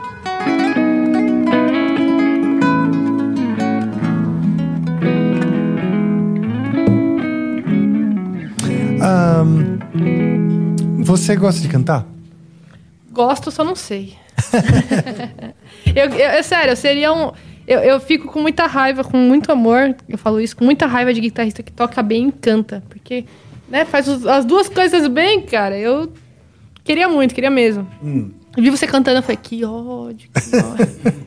Bom, não sei se eu tô nesse quadrante. Pô, mas eu, se eu cantasse, fizesse. eu- assim, eu, eu tenho noção de afinação porque a gente estuda. É, tenho noção de. Muita noção de, tipo, de abertura de voz. Sempre me interessei muito por essa parada, mas eu cantar o meu timbre eu não acho agradável, assim. Cara, mas a sua, vo- a sua fala ela tem bastante projeção. Hoje, por coincidência, tinha. Eu percebo isso pelo microfone, É? sabe? Conforme o convidado fala, quando a fala tem Acho que esse médio, esse é, que eu tenho aqui na minha voz. Possivelmente. Mas no microfone fica, fica legal. É? Ah, fica legal. é Ah, só. obrigada. E ela, a nota, quando você fala, a nota, ela. É, que nem você falou, é, ela é bem é, precisa, assim, sabe? Tipo, pé, uma, uma onda. É, O editor aqui no compressor. Eu não sei explicar isso. Esse- ela tem esse, esse médio aqui, né? De... Então, ficaria legal. Mas você falou que você tem também um. um- você trouxe aí um, um playback. Ah, eu, tro- fazer? eu trouxe um- uma coisa muito eu consegui doida. baixar aqui. A gente só precisa terminar de enviar pro computador do João, que a gente tá com uma- um computador com internet só por causa de tudo que aconteceu. Mas já já vai estar disponível o playback. É, eu trouxe Ah, o- uma versão que eu até com- tinha comentado com você, que na época de conservatório a gente. É, é natural de estudar aquelas músicas mais. é, como que fala? Tem um nome. Como que é o nome da- de música? Assim? Standards. né? Ah, os. Assim. E eu lembro que eu sempre levava. Porque eu sempre gostei muito de pop. E aí eu pegava essas músicas e tentava transformar em algo que fosse mais a minha vibe. Aí eu trouxe um, loop, assim, de três acordes pra gente tentar tocar o Bright Size Life lá em cima. Maravilha. Então, assim que eles resolverem a parte técnica disso, Ah, tranquilo. nós, nós o faremos. O faremos. É... Ah, vamos tocar mais, pô. O que, que mais é, é, que a gente pode tocar? Vamos tocar Angra. Mesmo? Eu não, né? Ah. Mas Ah, eu posso bom, né? assistir. Eu posso tocar esse. Ufa. pan- Ó, vamos tocar. Angra. Eu vou tocar esse negócio aqui, ó. Esse pandeirinho aqui. Ah, tá aqui então, já aproveita. Pronto, deixa pra fora. Você toca Angra. Passa aqui, ó. Só que o BPM vezes ve- 20, né? Sim. E você no nylon. Não, aí eu vou no cavaquinho. Eu tô aprendendo cavaquinho. Tá aprendendo mesmo? É Mesmo. difícil, né? Eu, pra mim não faz sentido, gente. É muito pequeno. É, pequeno. É muito difícil fazer os acordes, né? Eu, eu tentei fazer algumas coisas assim, que como eu tocava lá no, no Dilcinho, eu vi os meninos e sempre tinha um cavaquinho pa- parado. Eu falava, nossa, um- realmente um instrumento no, no meu tamanho. Aí eu pegava, só que Cara, meus dedos não encaixavam. bicho, eu, tô, eu tô realmente aprendendo. Eu tô realmente desvendando. Mas eu tô apaixonado. É. Sim. Eu toquei bandolim. Uma vez me Ah, deram que uma legal. É bandolim? É, que, Banjo, é. Não, acho que é bandolim. É bandolim. Que, bandolim que são várias cordas duplas. São quatro Isso, cordas foi, duplas. um- foi uma fogueira. Uma fogueira. É mesmo, mas era profissionalmente assim? Tipo, toca Eram aí. altas horas com a Sandy. O que Puta aconteceu? fogueira, o, o, o João Millier, que é o guitarrista lá, ele não ia poder ir na gravação. Salve, eles João me... Millier, hein, cara. Maravilhoso, a melhor mixagem desse mundo. Cara, é E foda. aí, ele e o Lucas pediram pra fazer o, o, o sub, que era coisa assim de quatro dias depois. E é legal como a conversa vem, nesses, normalmente. É tipo, Ju, ó, vai ter um- um- uma gravação pra fazer. Eu, ah, com quem? Ah, com a Sandy. Eu, tá, meu Deus, é com a Sandy. Aonde? Ah, é o Altas Horas. Eu, ai, meu Deus, é Altas Horas. Mas é tranquilinho, quatro músicas. Eu, ai, pelo menos quatro músicas. Só que uma você toca banjo. Eu falei, João, mulher, não sei nem tocar banjo. Ele, não, quatro acordes, é tranquilo. Ele emprestou o banjo dele, passou o shape dos acordes, que realmente era como fosse um quadradinho ali. Tá. E, e aí eu toquei, tipo, tocar, mas eu ficava assim, ó, a a mão assim, dura, procurando os acordes, assim, porque é muito pequenininho. Ele- E era, e era cavaco banjo? Não, era é Banjo bandolim, bandolim. Bandolim? É bandolim, que é- tem várias mini du- cordas duplas, Isso, assim, ó. É, é isso. bandolim. E, Eu você- falei errado. E tava afinado como? Tem alguns jeitos. Ah, eu não faço ideia de como tava afinado. Os acordes pareciam os, os tradicionais? Era tipo não? como se fosse o acorde de ukulele, assim. Ah, tá. sabe? Então devia Era- estar afinado em. Era uma coisa assim, eu, eu não lembro realmente os acordes agora. Eu, eu tenho um problema do, do HD que, gra- graças a Deus, ele vai esvaziando. Tipo, se eu falar pra mim tocar uma música que eu postei, ah, um vídeo, sei lá, três semanas atrás, eu, tipo, não vou lembrar. E aí, enfim, ele pegou e pediu pra fazer, aí o Rode que ficou encarregado, ele sabia afinação, que eu também não sabia. E aí foi pra tocar uma música só, que a gente tocou e eu tava E ficou legal? Ficou legal, muito legal só. Ah, que bom, né? Mas você vê que é o tipo de, de situação, né? Que você se joga e, E tem que... e acaba aprendendo, né? Na força. Uhum, realmente, era, era, era como se fosse quatro acordes, tipo, fazendo um. Como se fosse fazer uma coisa assim. Era uma coisa assim. Ah, tá. Pra ter aquele som, né? É. Agudinho. Legal.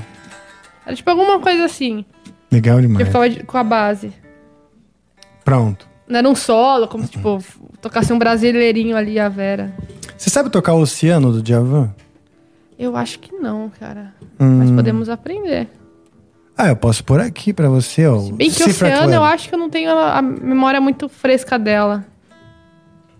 Tá. Não, é mais porque me deu vontade mesmo. Eu posso tocar um negocinho aqui, ó. Ah, não. Quero que você toque. Não Pior que, essa, mais. pior que essa, eu já, eu, tipo assim, eu vi acho que uma vez na minha vida só. Essa Oceano. Então pronto, então toca o que você quiser, que eu vou tentar é, assistir e, e, e- que música que ficaria legal com cavaco? Deixa eu pensar. Ah, Alguma coisa inusitável. O cavaco tem muita coisa de samba, né? Mas tudo fica legal, cara. Tudo mesmo. Quer ver, ó? Toca aí. Eu vou, eu vou tentando me achando nos acordes aqui. Tipo. Saúde, minha filha. Fazer lá e, e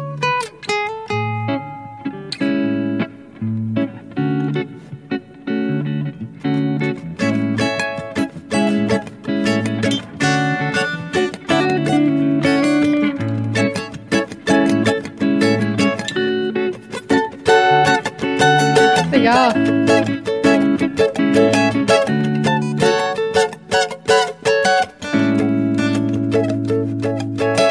O swing que é de.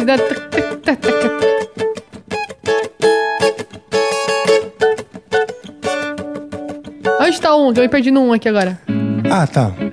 Não, vai, eu, eu vou na sua. Aqui. Tá. Que di- diferente do, do violão, que que é o da, guitarra, de maneira geral, o paletado do, do, do, do cavaquinho Consegue muitas subir vezes... só um pouquinho a minha guitarra, por favor? É o cavaquinho, ele fura a orelha, né? É, muitas vezes faz o acento pra baixo, dá duas pra baixo. É parecido com a levada do nylon no. no, no pagode. Sim, Que é tá, tá. exatamente. Que, é a, que o repertório dele basicamente é pagode Ah, mas como você vai estar quebrando, eu vou fazer algo mais. Não vou swingar junto com você fazer.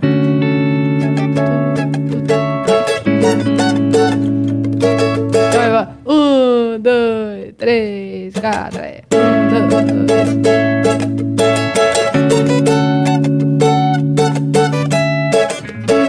Então você fica sabe, aprendendo a, a tocar.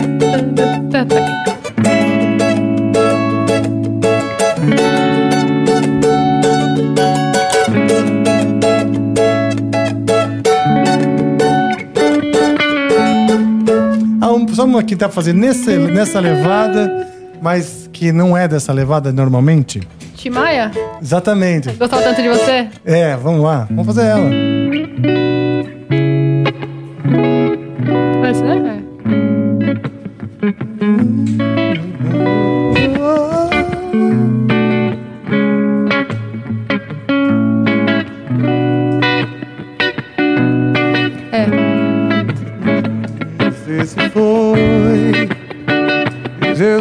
Que tristezas vão viver.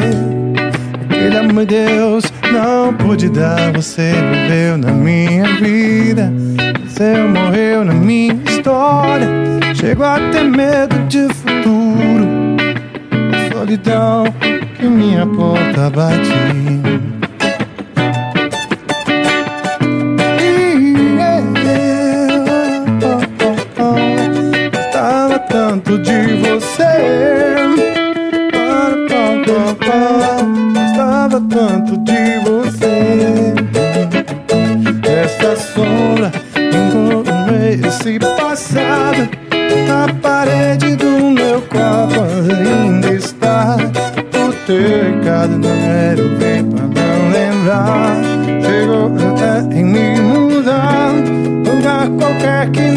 Não exista. O pensamento é você.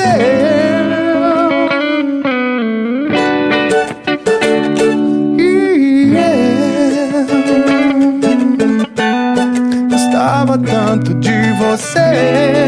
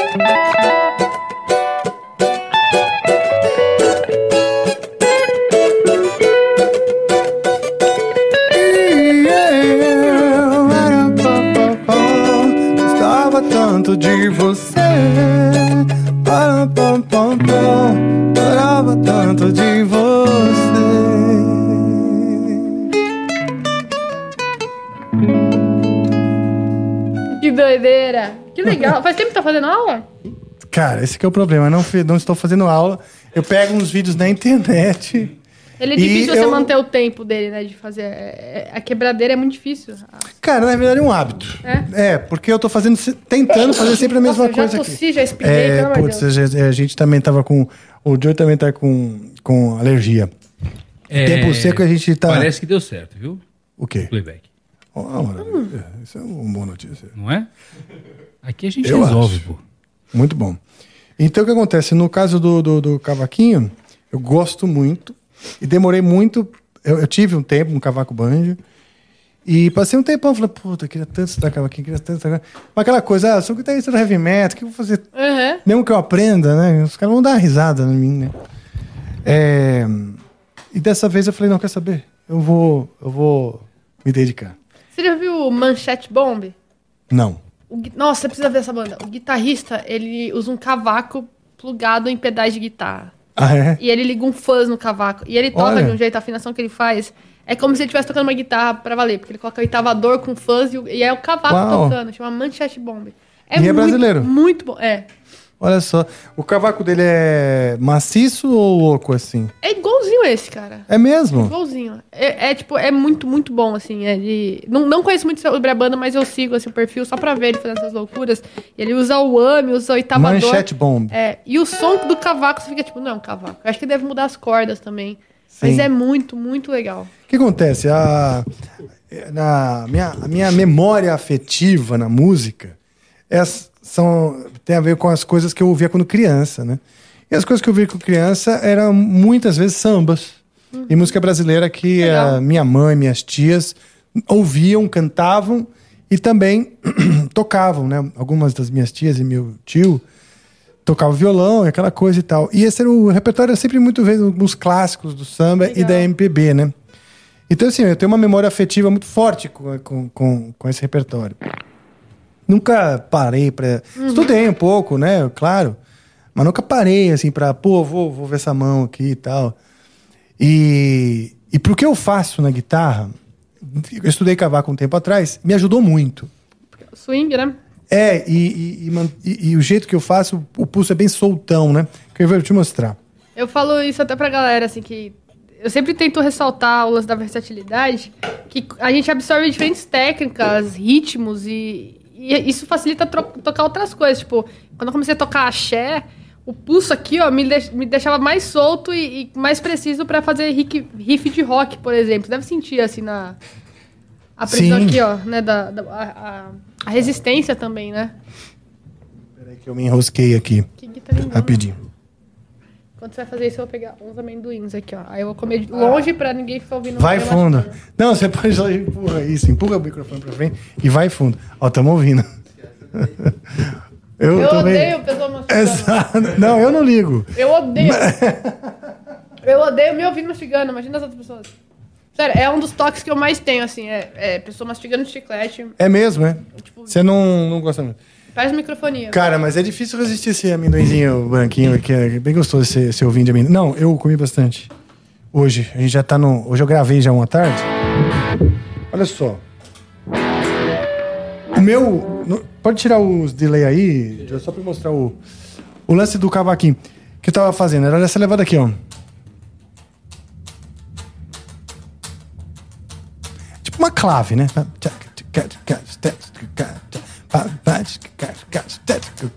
É tipo uma clave de samba, vai. E. Então eu fico meio nisso. E aí vai mudando os acordes, fica igual. Mas na guitarra eu faço os tipos de, de riff que eu curto fazer.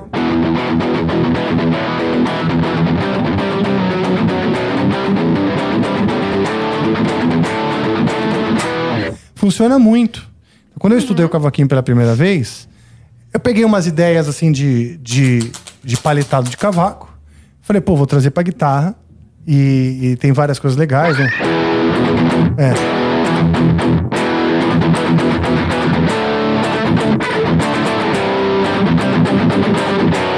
Isso aí. parece rock, mas na verdade a levada é do cavaquinho. Né? E aí legal, falei, pô, legal, descobri a América, larguei o cavaco e voltei a to- fazer as coisas que eu já faço de rock e tal. Mas agora bateu aquela vontade de pegar o cavaco pra tocar o repertório de cavaco, entendeu? E aí que eu tô penando. Porque tem mais um monte de manha e linguagem que. O swing eu não vivi, também, né? É, acho que os acordes aqui são, por mais que é diferente, a gente tem- consegue ter uma coordenação de ah, decorar como que faz e tal, mas o swing é algo que é o que dá mais trabalho mesmo. Mas é Ah, muito massa, sim. muito massa. E, o, e a mão solta, né?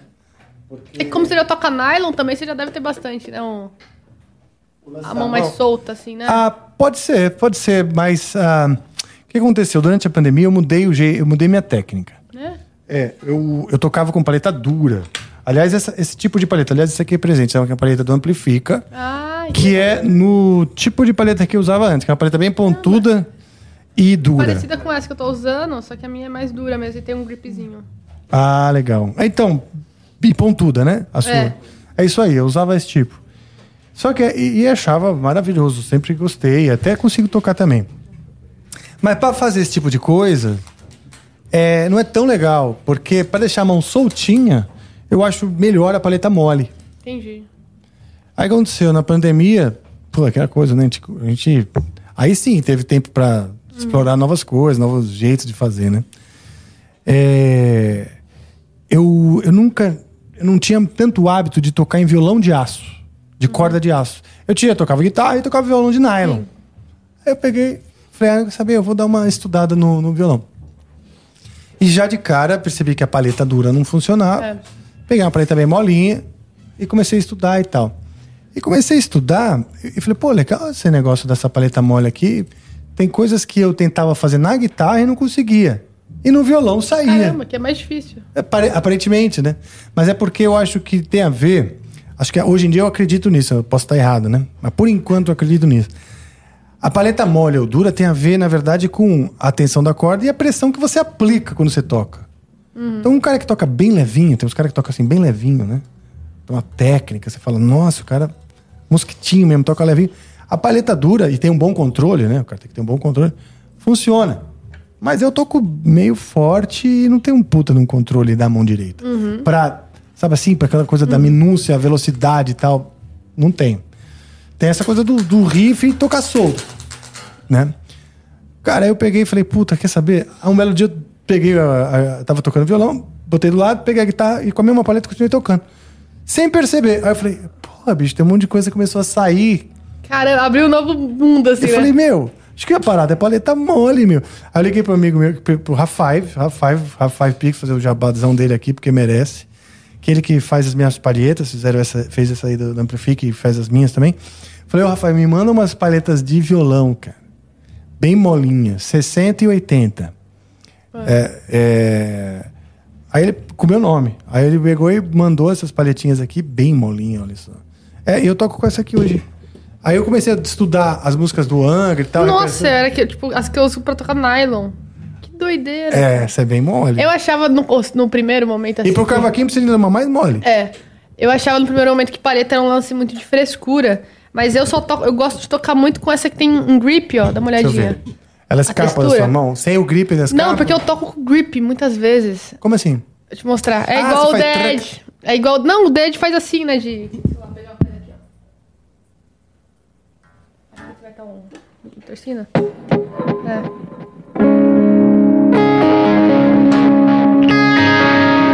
Ah, tá pegando gripe pra dar essa instalada.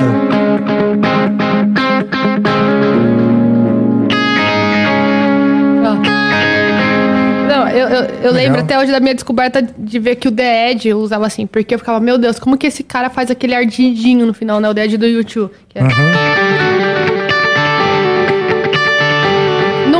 timbre, não é que ele tá usando o Vox com o microfone, porque tem. Eu, eu lembro que eu pesquisei, aí tinha um fórum escrito timbre do The Edge, o estudo, aí era a posição do microfone, o Vox. Eu falei, cara, nunca vou fazer isso, né? E aí. distante. E aí eu fui ele usa a paleta com gripe, né? É, só que a dele é um pouco mais sutil do que isso. Tem uma história que eu não sei se é verídica, mas eu já vi a galera falar que ele, inclusive, tinha- ele gostava de uma palheta que era uma azulzinha e acho que a fábrica tá pra- tava pra falir e ele meio que ajudou ainda. Mas a Olha. dele é um grip mais sutil do que essa aqui ainda. Ah, tá. E menos conhecido, então, não é? Não, não compra em qualquer lugar, né? Não, hoje em dia a dele deve ser, né, acho que bem famosa. É uma azul. É a paleta dele. Se colocar, acho que no Google, paleta do Dead deve aparecer. Eu lembro que eu tentava tocar assim, ó. Ela mais inclinada. Pra tentar fazer o. Esse- efeito, mas não. O efeito realmente é com esse Olha só que legal. A diferença, eu toco com a paleta normal.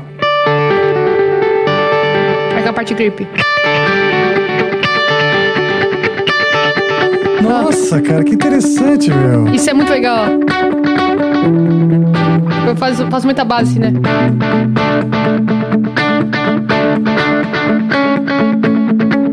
Ah. Experimenta. Bicho, isso que você fez aí é um superpoder. Essa que tá na tela aí? Ah, Essa daqui tá. é, é uma de nylon, ó. Ah, eu já usei essa paleta, não essa, mas dessa, dessa linha, porque eu lembro desse West Germany, mole, pra violão. Eu acho que é essa, cara. Essa é Que mole? que- eu acho que essa que é mole. Porque teve É é, uma história de tipo que ele pegou a paleta do lado errado sem querer tocou e aí, nossa, que da hora e começou a só tocar assim. Ah, que legal. Ah, ele bota o grip pra baixo? É, igual eu. O- Eu tô Ah, tocando com você grip. bota pra baixo? Aham. Ah, não, que os dois lados tem grip, né? Sim, é, mas eu viro a paleta de ponta cabeça. Assim? Aí eu toco assim. Ah, caramba, ele também? Eu, eu acho que sim. É, eu tava achando que você tava enfiando Deixa eu ligar todo... pra ele, peraí. Nossa, me tirou, você viu? Não, é, é de verdade. Eu tô tocando assim normal, aí quando eu quero tocar com grip, eu faço esse movimento aqui, ó.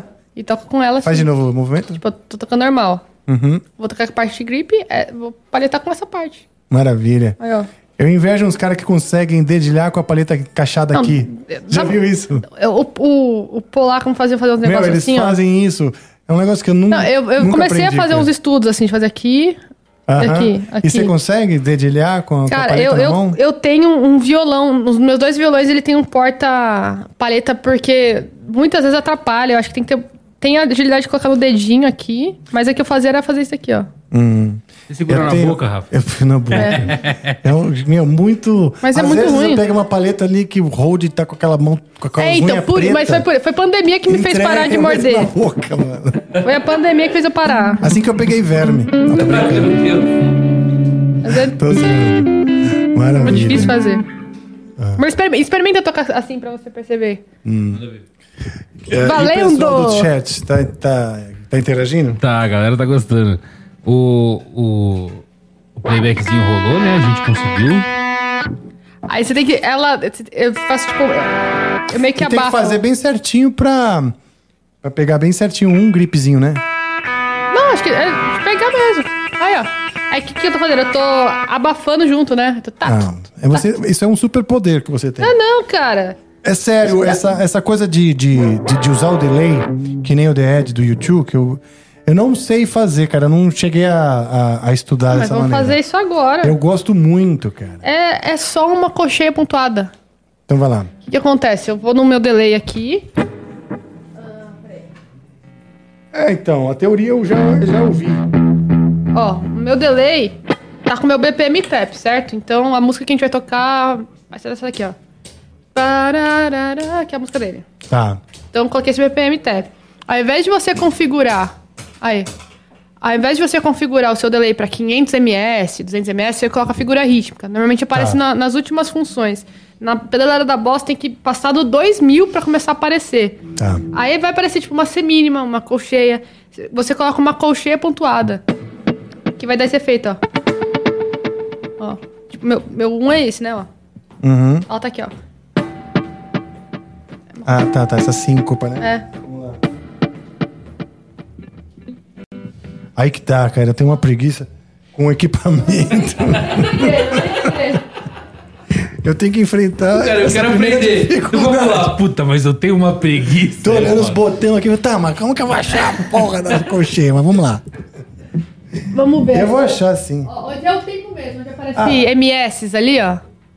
Aonde? Onde você controla o tempo do delay. Então o que acontece? Esse delay aqui, que é o do Camper, Tá ele, é, desligado. ele tá desligado, né? Ah não, agora eu liguei o afinador. Aí. Ele tá numa C mínima. Ó, porque o seu BPM tá aqui. O seu tempo tá tá, tá, tá, tá, tá. Ele então, tá só que ele respeitando não isso. tem a, a figura. Então o que, que ele tem? Ele tem a maneira que ele faz aqui é assim. Eu tenho.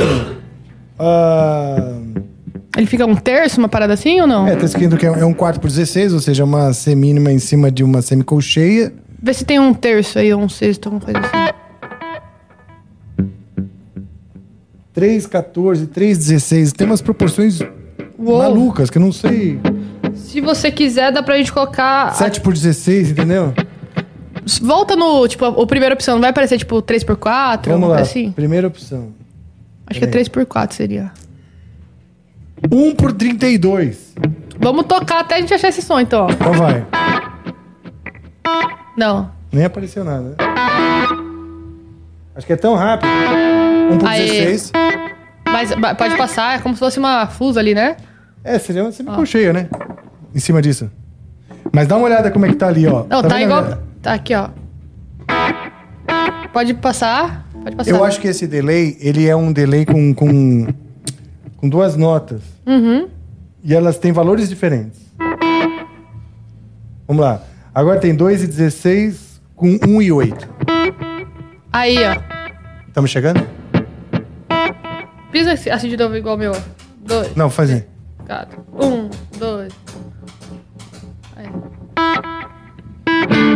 Não, ainda não. Acho que tá em colcheia agora. Tá, tá, tá, tá, tá, tá. Aí.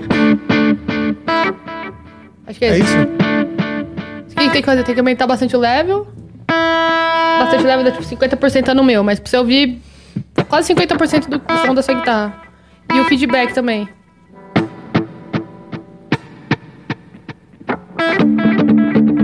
Toca essa assim, ó. Pra ver se tá só abafado mesmo. Aí.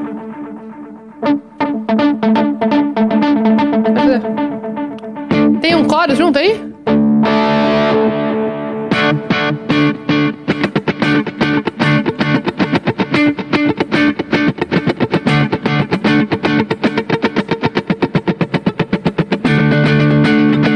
Agora tem, liguei. Não, não, era pra desligar. É pra era pra- desligar? se, se ele tava ligado. Eu tava com a impressão que tinha uma modulação ligada.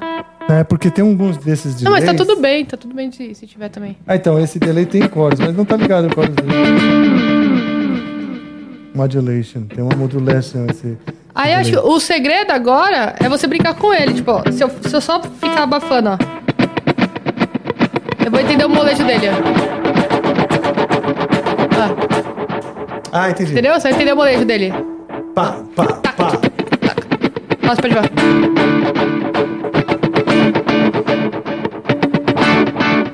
Faz sentido. Abafa, abafa mais, ó. Abafar mesmo. É, ó. Vai sentir mais molejo. É, aí dá um. Pá. Aí só pra você sentir como que ele tá atuando, sabe? Aí você vai brincando. Ele é pra... O Dead usa praticamente isso. Uau, minha primeira aula de ideia da vida. Ele faz uma parada. Demorou, mas chegou. Peraí, peraí. Ah, esse aqui é o hip Fi- Fica aí, fica assim.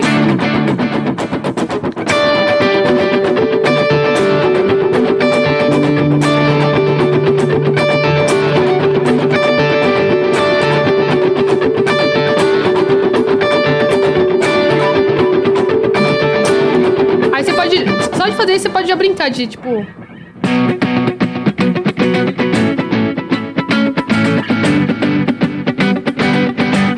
Brincar com os acordes, dá pra fazer já. Puta, eu tava distraído, É. não vi onde você tocou. Si menor, Lá. Só, é.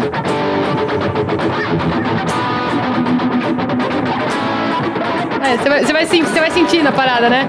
Vai, tipo, Acho que tá muito comprido o meu é, feedback. pode tirar um pouquinho o feedback. Acho que até se você deixar a guitarra um pouquinho mais limpa. Vou deixar mais limpa. O que acontece? Por preguiça, eu já liguei no, no, único, no único som que tinha delay, que era Ah, um solo. entendi. Ah, tudo bem. Mas beleza.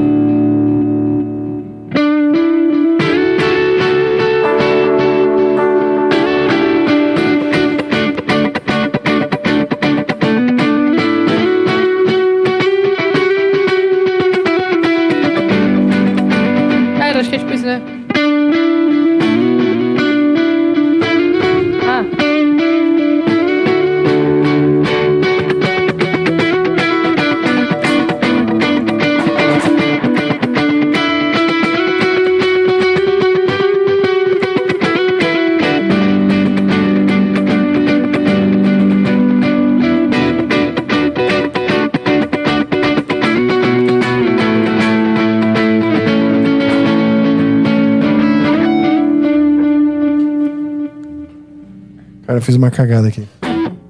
Desliguei. Desligou o delay. que merda. Toda a minha aula foi mal. né? Porra. Mas beleza, eu, vou, eu, eu me confundo. meu. tudo bem, tudo bem. Mas, Mas é praticamente pra quem tá em casa. É um. É a figura rítmica do, da, da cocheia pontuada. Se E você ele não sempre usa pontuado? Pontuada, é. Normalmente é sempre. Às vezes, se eu não me engano, ele faz um LR de colocar. Acho que uma. Não lembro se era uma semínima pontuada também pra ficar aquela coisa de tá, tá, tá, tá. Tipo, Ah, tá.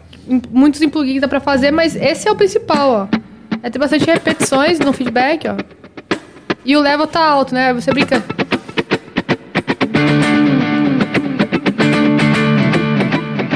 Era. Eu tinha feito uma musiquinha que era. Tinha feito a versão fingerstyle dessa música, era.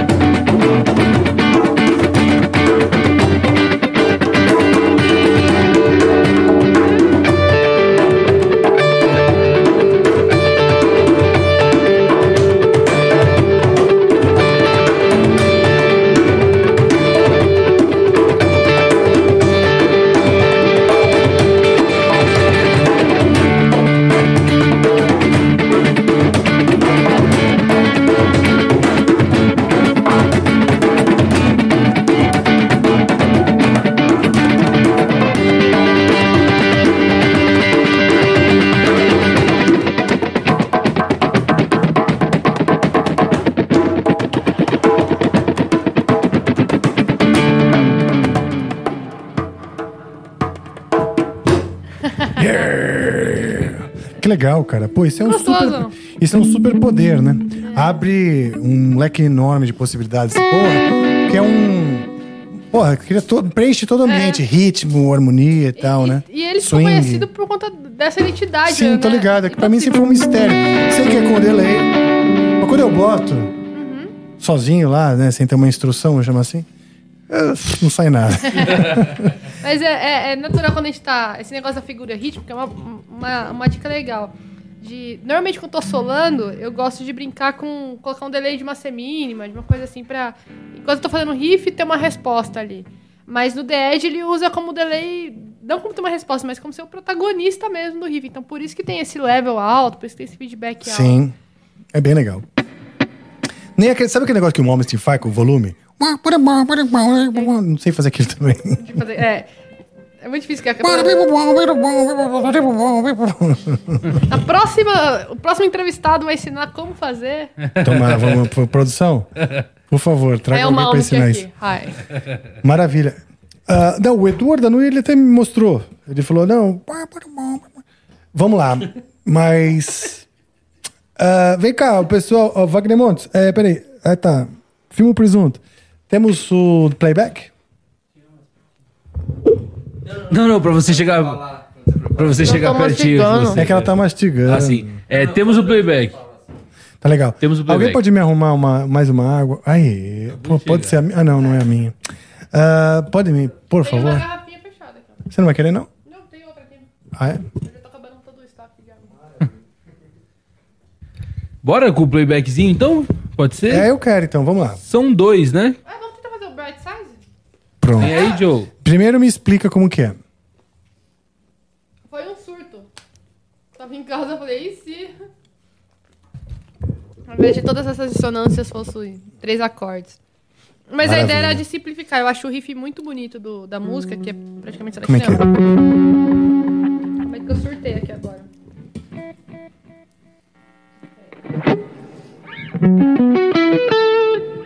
Achei esse o riff? Tava procurando um pad. Eu acho lindo esse riff, a coisa.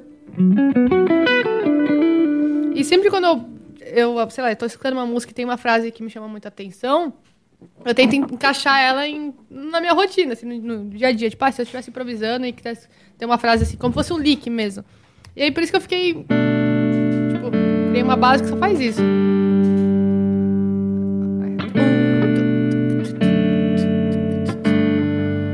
Só que aí, pra ficar algo mais animado, eu coloquei uma bateria em loop mais rápido, assim, que fica.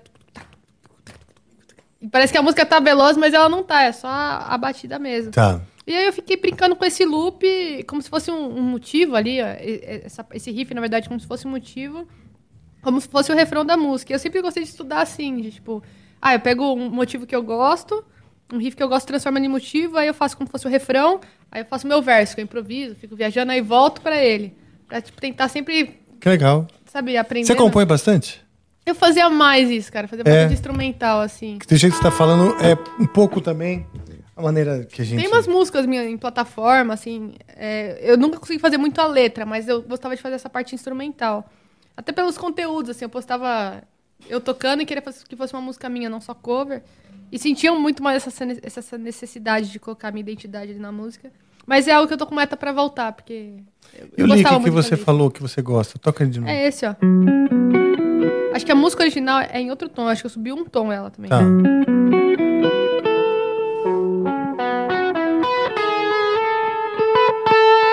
É, E Figueirinho. é. É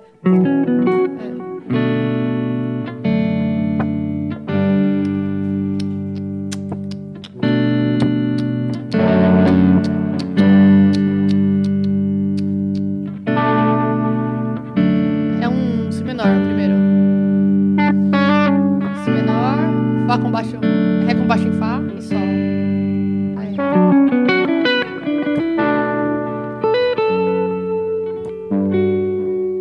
Tem aí o playback? Deixa eu ver se você vai sacar. Eu posso começar aí pra você sentir. Tá bom. Ó, Ah, não. ó, fica básica, ó. É, tipo, é só não ir na vibe da bateria. Pensa mais nos acordes, que ela vai ser mais lentinha.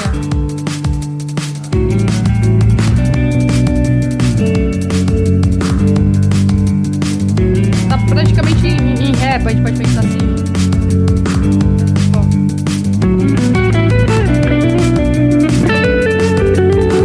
Pode subir minha, minha guitarra.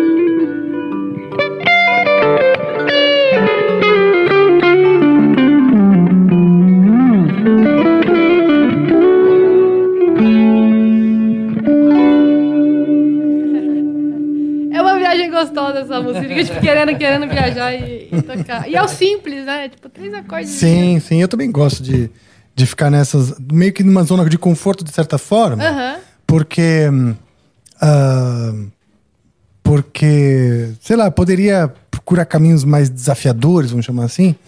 Mas eu gosto tanto, sabe? Eu- assim, de eu- eu ficar, sinto- tipo, ouvindo a musiquinha ali, sem ter que pensar muito também, É, né? eu, eu acho que é legal quando a gente tem um, esse momentinho de, de, de não pensar em técnica, não pensar em preencher com muita nota, não pensar em fritar ou impressionar, que é o que eu falei lá do, da- do perfil. É tipo, você não precisa de muito, você só precisa colocar a nota certa no lugar certo e com a técnica que vai trazer uma emoção, assim. Que vai tocar pessoas que nem são guitarristas vão, vão conseguir sentir essa emoção. Eu acho que, eu acho que música pra mim é não tocar só guitarrista. Maravilha, é, eu acho legal isso. É, até completando uma coisa que eu cheguei a pensar aqui e esqueci de falar. A gente falou tanto dessa coisa do perfil de carreira, né? Que você disse, pô, mas é- eu queria emocionar mais em algum determinado momento que você mencionou que não que descobriu que não era o auge para um guitarrista tocar na feira em cima de um playback rápido pra caramba. E tem, eu acho que, um vetor na hora da construção da tua musicalidade, da tua linguagem. E esse vetor passa assim: você pode ir para um caminho onde você impressiona mais as pessoas, ou emociona mais, né? Ou, claro, um caminho do meio. Porque às vezes é impressionante o quanto você me emociona, por exemplo, sabe assim, essa mistura, né? Ou fico emocionado de ver o, o- o desafio que é, tal, o quanto desafiante, desafioso, sei lá. Então, é, mas é um vetor, é uma coisa assim. E que ela vale. Qual é o termômetro para achar qual é o teu vetor? É assim que eu acho, né? Posso, você pode dizer se você concorda. O jeito que te ouve música. Na hora de, de construir, né? Essa personalidade, você gosta mais de se sentir impressionado pelos artistas que você ah, curte? Ou você é mais daquele que curte uma música para se emocionar com ela, né? Então, se você é um cara que tá gosta de música que te emociona, mas está tentando construir uma, uma linguagem para impressionar o outro, em algum momento vai haver um descompasso. O exemplo disso é o próprio John Mayer que você falou, que ele tava, você lembra que ele, ele, ele estudava guitarra, chegou a estudar Moments, tem Paul Gilbert, essas coisas meio shredding, né? Mas ele des- desistiu porque ele não ouvia aquele estilo e não fazia parte da vida dele. Então ele falou, cara, ele não conseguia melhorar naquele estilo, né? Aí ele começou a tocar as coisas que ele realmente gosta de ouvir e aí bombou, entendeu? Que é R&B, Um blues ali, né? blues e tal. É. É, é isso, então acho que é isso. Temos, senhor diretor, temos mensagem, o pessoal mandou mensagem na, Mandaram, mensagem na plataforma mandaram. NV99? A gente tá aqui de olho nos horários. Tinha, vai trocar, vai, você vai querer tocar o seu outro? playback? Depois a gente Não? toca. Beleza, Não, deixa pro fim aí, deixa Tá bom. como um, tranquilo. um grande finale. Então você que não mandou sua mensagem no NV99, fique esperto e atento, né? Porque a gente vai começar a ler agora, então são os seus, seus últimos momentos para poder fazer isso, tá certo? Maravilha. É... O André Logaldi mandou aqui. Salve galera, essa guitarra é linda. É um modelo igual ao do Alvin Lee. Ah, a é Juliana mesmo? curte a Gibson e o modelo ou também aprecia o saudoso guitarrista do Ten Years After? Errou! Não é Gibson, foi o que eu falei. Tá vendo? Tá vendo? É Fender Coronado. Todo mundo confunde, é natural. Todo mundo pensa que eu tô tocando com a guitarra do Dave Grohl. É muito parecido com a 335, mas essa é uma guitarra que o Elvis usava. Enquanto eles fazem a pergunta, deixa eu matar a minha vontade e tocar na sua guitarra. Primeiro eu vou tocar no seu timbre aí, que tá muito bonito. Ah, obrigada. Enquanto, Ah, e, e é le- um negócio legal de ressaltar que, tipo, que nem você falou do negócio de perfil. É claro que, por exemplo, no Falcão a gente toca Hey Joe. Se eu tocar isso no solo de Joe, a galera fala, ô, né? Tá. Claro, aí, claro é. que tem, tem os momentos de, de show, né? Que tem. Pô, aí você coloca tapping, porque aí a galera realmente que tá vendo ali vai querer. Tipo, não entende se tá usando a pentatônico, a escala maior ou a, o modo grego, o jônio mixolídio, a bemol 4.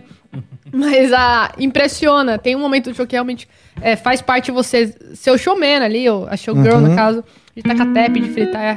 Só pra dizer que, tipo, esse é o que eu me identifico. É o que eu vou ficar escutando em casa, no carro, e que eu vou, quando eu som. vou pegar a guitarra, eu vou ficar fazendo isso. Mas tem lugares pra você também se adaptar de acordo com a profissão que você for seguir também. Ah, Olha. eu gosto de Gibson. Guitarra é guitarra, né? Eu amo Gibson. Sou, com guitarra eu sou muito infiel. É. Quer dizer, sou fiel a Gibson de certa forma, mas assim. Também não sou preso a isso. Realmente tem um sonzão. Aqui tá esse daqui. Tá de cima. E você já tirou um pouquinho aqui. Ah, não. Não, tô deixando tudo aberto. Aqui o som tá muito fechado. Nossa técnica do som tá começando. Você desculpa. É estagiário. É. É estagiário, é. Eu vejo a Pode fazer as perguntas aí que eu só tô- pra caramba, só tá gravando aqui. Você abaixa o volume, então, que senão vai vai bolar toda a leitura e a resposta das perguntas, né? Por favor. É, que belo momento, Rafael. O, Pô, obrigado. O Angel.crying mandou aqui. Ju, parabéns pela sua carreira. Você foi minha primeira crush. É, te conheci quando postou tocando o Insubstituível do NX0. Baixei o vídeo, coloquei no MP4 e passei anos te assistindo. É, ela falou aqui, Rafa, toca Bleeding Heart em homenagem ao meu amor platônico pela Ju. Abraço. Ah, legal. Vou tocar. Essa guitarra é perfeita pra isso. Você já vai agora ou você vai Ou botar? tava assistindo essa live assim.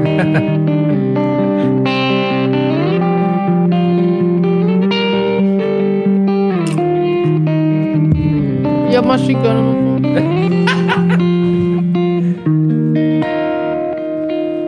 Now I know that the end comes. Know since the beginning.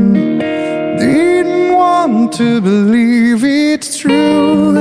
You are alone again. My soul will be with you.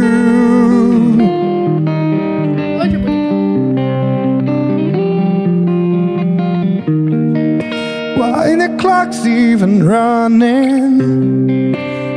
My world isn't turning, hear your voice in the doorway when I'm leaving all behind, no longer waiting. You're tearing to pieces my heart when all ask is comprehension. Bring back to you. Just don't hear my broken heart. I'm ready to surrender. You say that I take it too hard when all I ask is comprehension. I cry to you. My tears turn into blood. I'm ready to surrender.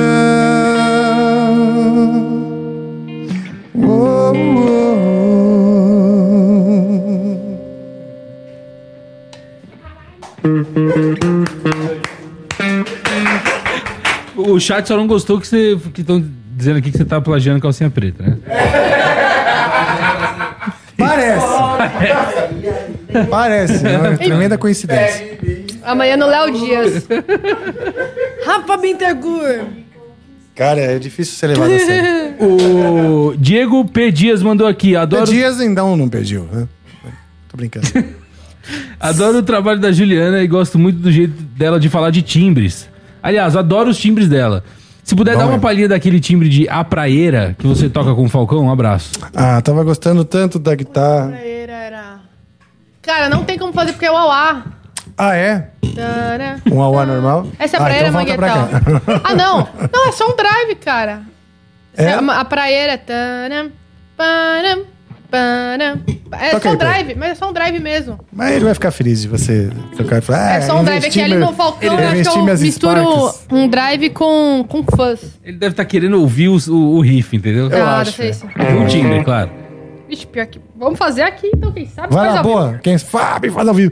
Enquanto isso, eu sei fazer ao vivo um negócio que só eu posso fazer.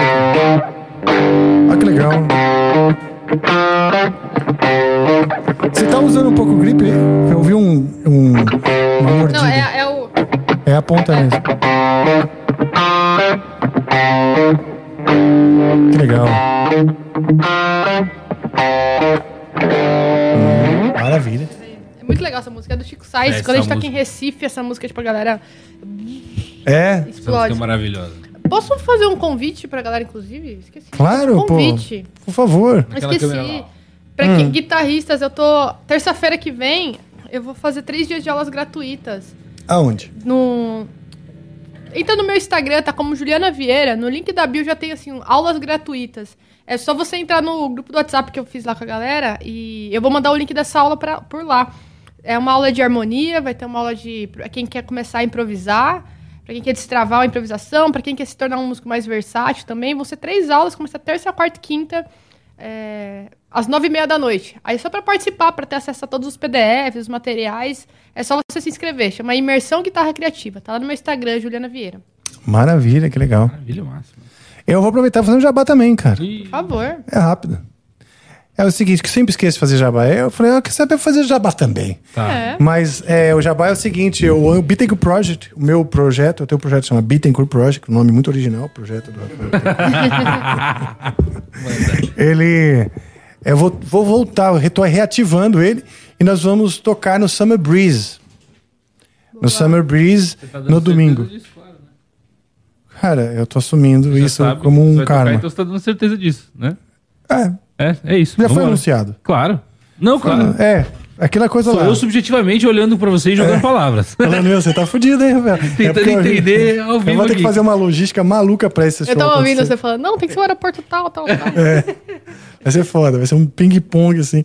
Mas eu vou, vou assumir esse certo, risco, essa, essa parada aí, por quê? Porque eu quero muito reativar o projeto, o Biteco Project. Então eu vou tocar no domingo, ao meio de e meio, ali num, num teatro, que é o teatro onde vai ter algumas palestras, com o Bruce Dixon, inclusive, e tal. Que legal. E é lá, para um público seleto e privilegiado. Maravilha. Foi- Fiz a minha, meu jabá. Amanhã eu faço outro. Legal. Eu tenho Tá outro jabá pra fazer. Amanhã não tem, né? A gente faz semana que vem.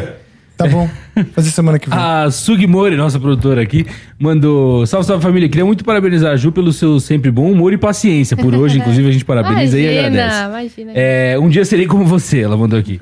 e eu sempre quis te perguntar, é, para quem toca essa música Vapor Barato, você gosta mais da versão do Macalé, Gal ou Rapa mesmo? Ah, vou ter que puxar o, né, o patrão aqui. Não, eu gosto, eu gosto muito, cara. E, é- e é legal, se vocês nunca foram no show, é, dá pra ir na turnê solo do Falcão, que as músicas do Rapa a gente toca num- numa pegada totalmente diferente. Tipo, se a gente fosse tocar, sei lá, Rol do Cotidiano, a versão tradicionalmente é. Essa aqui, né? Bem, bem, bem pra baixo, é tipo. O, o, o, o, o. Vai, bro, aquela coisa assim. E no show é tipo, drivezão comendo solto. É, é muito legal a dinâmica, assim, o- o- a transformação do show. Então eu vou falar que a Aí resposta você só ligou é, e desligou o DS1? é, eu tava no outro timbre que tá o DS1 um pouquinho mais, a, mais agressivo. Que na verdade não é o DS1, é que na pedaleira parece DS1, mas é um Tube Screamer. Tá.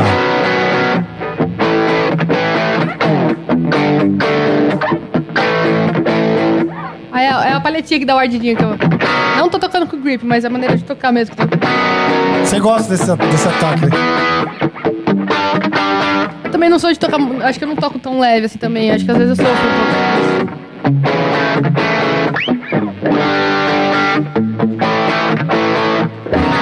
Legal, né? Legal demais. Obrigada. Dá pra ouvir todos os harmônicos, é bem cheio, bem É. grande, hein? O Terráqueo JJ mandou aqui. Salve, salve, Salve, família. É... família Amplifica, muito, muito obrigado pela noite. O encontro do Rafa com a Juliana hoje na conversa e sons me levou a um outro mundo. É, apenas parabéns aos dois pelos seus trabalhos. Vida longa, o Amplifica e a Juliana. Só isso. Vida louca pra nós. Vida longa e louca. O JJ é o criador do grupo do Telegram, de fãs do Telegram Amplifica. Ah, lá, que legal. é, Pô, que legal. JJ. Como que Quer faz pra saber- entrar no Telegram aí? Do... Só mandar no chat é, exclamação Telegram. Vai vir o link na hora pra você clicar e entrar lá direto. Então vou sair daqui da live agora pra fazer isso. É isso, perfeito. a galera manda o link lá, tá, pô, tá, tá- Manda pra mim. tá fácil. É, o pessoal tem que mandar. mandar pra ela o link. É isso. O Rafael tá lá também, de vez em quando ele aparece. De vez em quando aparece. O Rafael Veloso, salve Rafael Veloso. Salve, Rafael. Ele falou aqui, salve galera do Amplifica. Por favor, nos atualize sobre a produção do novo álbum do Angra. Em que fase está? Dá pra contar alguma novidade? Obrigado pelo- pela arte, Rafael. Ele sempre quer te tirar uma casquinha, mas hoje você vai dar uma casquinha rápida, muito rápida. O que, que ele falou? Como Só assim, pra cara? falar do, do, do- da produção do álbum, que casquinha? Tocar o verso da Dá próxima uma, música. é, dá só uma, uma- Ele quer saber uma novidade, atualização sobre o CD? Uhum. Eu tô falando, dá uma rapidinha pra eu poder ir pra próxima pergunta. Ah, você quer que seja breve e sucinto? É porque a gente tá com a administração de tempo hoje. Maravilha. Eu Entendeu? teria já terminado se você te- nem precisasse me explicar. Juro. Não, você tá certo, desculpa, manda ver. Vamos lá. Muito bom, muito bom. Vamos lá. O Angra tá na seguinte fase. Já terminamos a gravação da banda, baixo, bateria, bateria e tal. O Fábio já cantou todas as melodias e fez os backings. Estamos colocando os teclados, orquestras, coros. Que legal. O Denis já começou a mixar, então enquanto ele mixa uma música, é, já tem uma base mais ou menos mixada, agora a gente está entregando para ele a base, vamos dizer que vai ser o som, né? Básico do disco, da, da parte de banda. Agora a gente está começando a acrescentar nessa primeira música mixada orquestras ah, e em breve coros e os solos. Meu Deus, mil E canais. tem que correr, ca- puta, canal pra caralho. E tem que correr pra terminar. Ah, ele quer, né? O Denis, que a gente entregue tudo dia 10 de fevereiro. Agora eu. não sei se vou conseguir. Enquanto isso, corta Rafael por semana Deus passada de férias. Se eu tivesse só isso pra fazer, puta, já tinha entregado tudo, cara. Mas é que realmente, lance de abraçar o mundo, foi com um monte de compromisso pra fazer e tal, e puta que pariu, fudeu. Nem é meu gato doente, cara. Meu gato foi Oh, internado, meu quase morreu segunda. Então deu uma reviravolta também na, na dinâmica ali de- dos horários e tal. Eu ia fazer uma piada, mas antes da parte do gato, e agora que você falou do gato, eu perdi a vibe da piada. Então. Ah, você- é porque era Não, com- porque é com- baixo astral, né? Tadinho do gato. Você É, ia fazer não uma era piada piada, não era com o gatos gato. doentes? Não, cara. Eu ia fazer uma piada com você. Eu Pode falei que você fazer. tá falando que você tá cheio de Você- coisa, muito atolado. Aí eu falei que nessa hora é a hora que o Brunão dos Cortes faz uma edição de você uma semana atrás tocando cavaquinho no Cruzeiro. e o Denis falando, Rafael, você vai entregar dia 10? Rafael, claro, tocando, estudando cavaquinho no Cruzeiro, de, É, de foi, boa sua, foi, sua- foi boa sua consideração, porque, até esclarecendo, o que acontece? É uma via... Errata. Pois é, errata. Valeu. É a, o- eu fiz uma viagem de cruzeiro semana passada, que é uma viagem que estava combinada já com a minha mãe, que vai fazer 80 anos, queria Vai estar ter com que todos os filhos e tudo justificar a mais. viagem com a mãe. Olha o nível. É, hoje em dia é isso. Esse trabalho você tá pode. tóxico. Eu sou o Exatamente. representante do chat, cara, só isso. Exatamente. E aí o que acontece? Eu fiz um. Eu fiz assim, bom, beleza, lá eu comprei o pacote de internet do navio. E legal, eu falei, eu vou trabalhar umas duas, três horinhas. Levei a placa de som de áudio pra fazer os arranjos e tudo. Caramba. E falei, bom, legal, trabalho duas, três horinhas lá e. E, e, e curto com a família e tal, né? Bicho, que, que que a internet não funcionou? Nem o Pro Tools funciona, não, não autoriza o Pro Tools se não tiver internet. Eu esqueci Caramba, de. nossa. Esqueci de. Então, calma. Usa é ridículo, Ableton. ridículo. É, Usa Ableton. é, a gente usa o Reaper aqui. Pois é. Nem imaginava. Falei, pô, comprei o pacote, comprei 90 dólares o pacote de internet. Falei, ah, vai funcionar, pô, né? Não funcionou? Não, cara. Aí o que, que me restou? Aprender o cavaquinho. é, beber, ficar na piscina, essas coisas, né?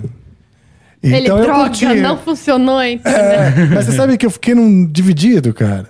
É, porque eu fico ali meio tenso de puta que pariu, vou ter que entregar o trampo, tô aqui, sabe? É, é tóxico mesmo, a gente fica meio se sentindo culpado Mas de comigo tirar não tem o férias. que eu fazer, tô no meio do mar com um cavaco na mão. É isso. O que, que eu posso fazer? né? Eu tenho uma última pergunta aqui, posso ler?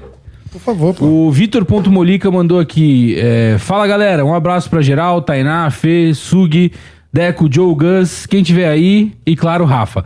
Aí ele Valeu. falou aqui- Obrigada. Não, e aí ele vai, aí ele vai falar com você, né? Obviamente. E a Juliana, sendo uma sidewoman, como você concilia sua agenda? Você mistura as agendas ou toca e sai em turnê com uma banda só? Aí ele manda aqui no final, Angra, a melhor banda do mundo. Essa é a frase de efeito dele. Mas eu achei que podia ter tido um salve especial também, não teve, né? Não, tá Um enchendo o ponto saco, imagina. ele. Já foi uma pergunta. É, eu, aqui, culturalmente, né, no, no Brasil, não sei se é culturalmente, eu usei essa palavra pra ficar mais bonita a frase, mas é, não é igual nos Estados Unidos que você fica três meses em turnê com a pessoa, onde você sai segunda e volta, né, daqui três meses. Antigamente se fazia bastante isso, que tinha muitas viagens de ônibus, né, as duplas sertanejo, mas é que normalmente no pop rock com o Falcão, nossos shows são mais de sexta, sábado e domingo. E ele tem uma média de uns oito, seis shows por mês, então me permitia intercalar com outros artistas, que eu tava fazendo ano passado. Dilcinho e Falcão. Então o Dilcinho tinha show de quarta, às vezes vezes saía de quarta e voltava domingo, só que aí tinha um no meio do Falcão. Então eu conseguia intercalar, tudo isso é muito combinado com o próprio artista e com o próprio escritório. Você tem que deixar tudo muito a limpo, tipo, ó, minha prioridade é essa pessoa, quando eu não puder ir, eu vou mandar alguém de confiança no meu lugar. A gente deixa isso alinhado e, e sempre deu certo, sempre vem funcionando. Eu vou sair em turnê agora, tô em turnê com o Falcão, mas vou fazer alguns shows com a Manu Gavassi e vou fazer alguns outros projetos também, acho que com a Julia B também. E a gente sempre combina, assim, de como que vai ficar faz... como que vai fazer e em dia de semana todo mundo fala, ah, e dia de semana você tá de folga, tá trabalhando, tá fazendo o quê? E eu fico gravando os conteúdos, então normalmente é de segunda a sexta, a quinta ali gravando conteúdo e final de semana viajando. Maravilha. Beleza, perfeito. Então, Eu não sei, né, com a lâmpada. Eu não sei. Mas como o dia de hoje já, já- a gente já teve problemas. Mercúrio tá fingir- retrógrado. Eu vou fingir que isso não tá acontecendo. Mas que ótimo. aconteceu? Eu não sei, a luz deu uma, uma pequena piscada. Acho que é um É, sinal. é isso. Aí deu- Foi coisa de internet que Vamos a gente fazer a colocou. brincadeira do copo. Isso, pronto. ou era luz ou era internet. É isso, gente. De mensagens. Tem alguém aí temos. com a gente? Tipo, Ó, você ouviu de lá de baixo? Brincadeira. De mensagem. Para com isso, cara. De mensagens temos. Temos? Deu. De Ah, mensagem. ok. Ok. Entendi. Nossa, a Temos? comunicação tá truncada hoje. Sim. Mas Tá rolando um desculpa. delay do The Edge aqui, a comunicação. É, então. Tá Tá, foda. esquisito. Não, cara. Desculpa. Eu não saquei. Você falou de mensagem temos, eu falei temos, então vamos ler? Não, temos, acabou. É, já, já lemos. Maravilha. Ah, então vamos botar aquele, aquele maravilhoso playback para terminar que você sugeriu. Ju, muito obrigado pela sua presença. Obrigada Mesmo. pelo Sua, sua simpatia, sua humildade, seu conhecimento aí. Obrigado pelos toques. Parabéns, parabéns aí pela sua trajetória, pela sua carreira. Converse sim com as suas amigas guitarristas pra gente Yes! marcar Sim. mais esse espaço aí pra guitarra feminina brasileira. Boa. Mesmo, fale com elas mandar e pra Su. mandar manda pra pra Su. Suzana. Quer dar aí os seus jabás? Você já falou do seu curso? É, esse daqui que eu, tô, que eu comentei com vocês é um curso, é um mini curso gratuito, que são Tá. três aulas gratuitas de improvisação, de harmonia, de repertório. Tem até um módulo que quando você se inscreve, imediatamente a pessoa já, respe- já recebe, que é o módulo A Teoria na Prática, onde eu, ensino intervalos, campo harmônico, mas no braço da guitarra. Tá. E os meus cursos, é, eu sempre convido depois que você participou dessa jornada gratuita, que você conheceu o meu método. Se quiser continuar comigo, tem o meu curso de timbres, tem o meu curso de gravação e tem o meu curso de guitarra, onde eu ensino toda essa parte criativa, onde eu ensino mais essas técnicas e tudo mais. Aí o que você quiser, a gente vai continuar juntos depois.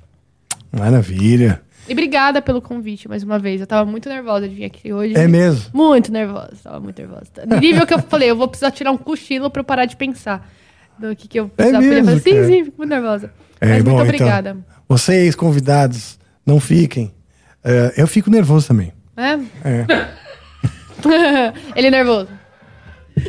Não, é normal, eu acho que é natural. Moleque, que moral que tu tem pra dar essa dica que você deu agora falando isso depois? É, né? Não sei. Mas beleza. Então, desconsiderando a moral e a coerência, vamos lá. Muito bom. Ó, é, é quatro Como é que é o próximo? Mas também. quais são? É, a música tá. Acho que tá em Lá? É, você pode sair em sustenido menor ou Lá, né? Eu acho que eu vou de violão ou de guitarra. É uma música mais pra violão, mais pra guitarra. É uma, é uma backing track em loop também, que vai ficar assim, ó.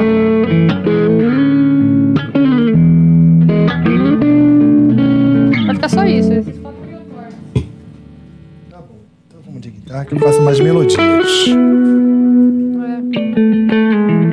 Mas só tá o loop aqui pra gente brincar aí e tudo mais. Maravilha.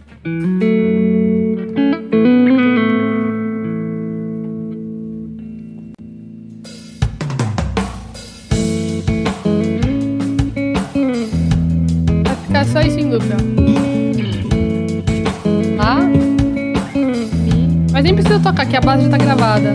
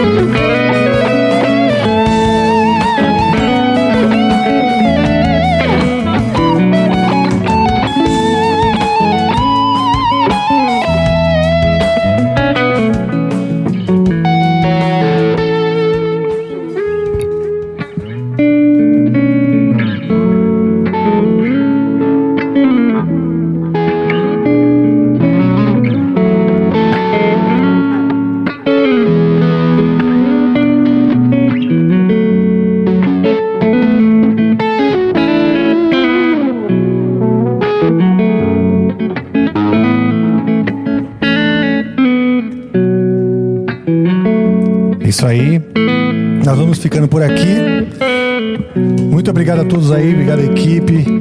Obrigado a vocês que estavam assistindo. Se você ainda não se inscreveu no canal, por favor, se inscreva. Mais uma vez quero agradecer aí a Ju, Juliana Vieira, aí, trazendo sua musicalidade, sua ah, juventude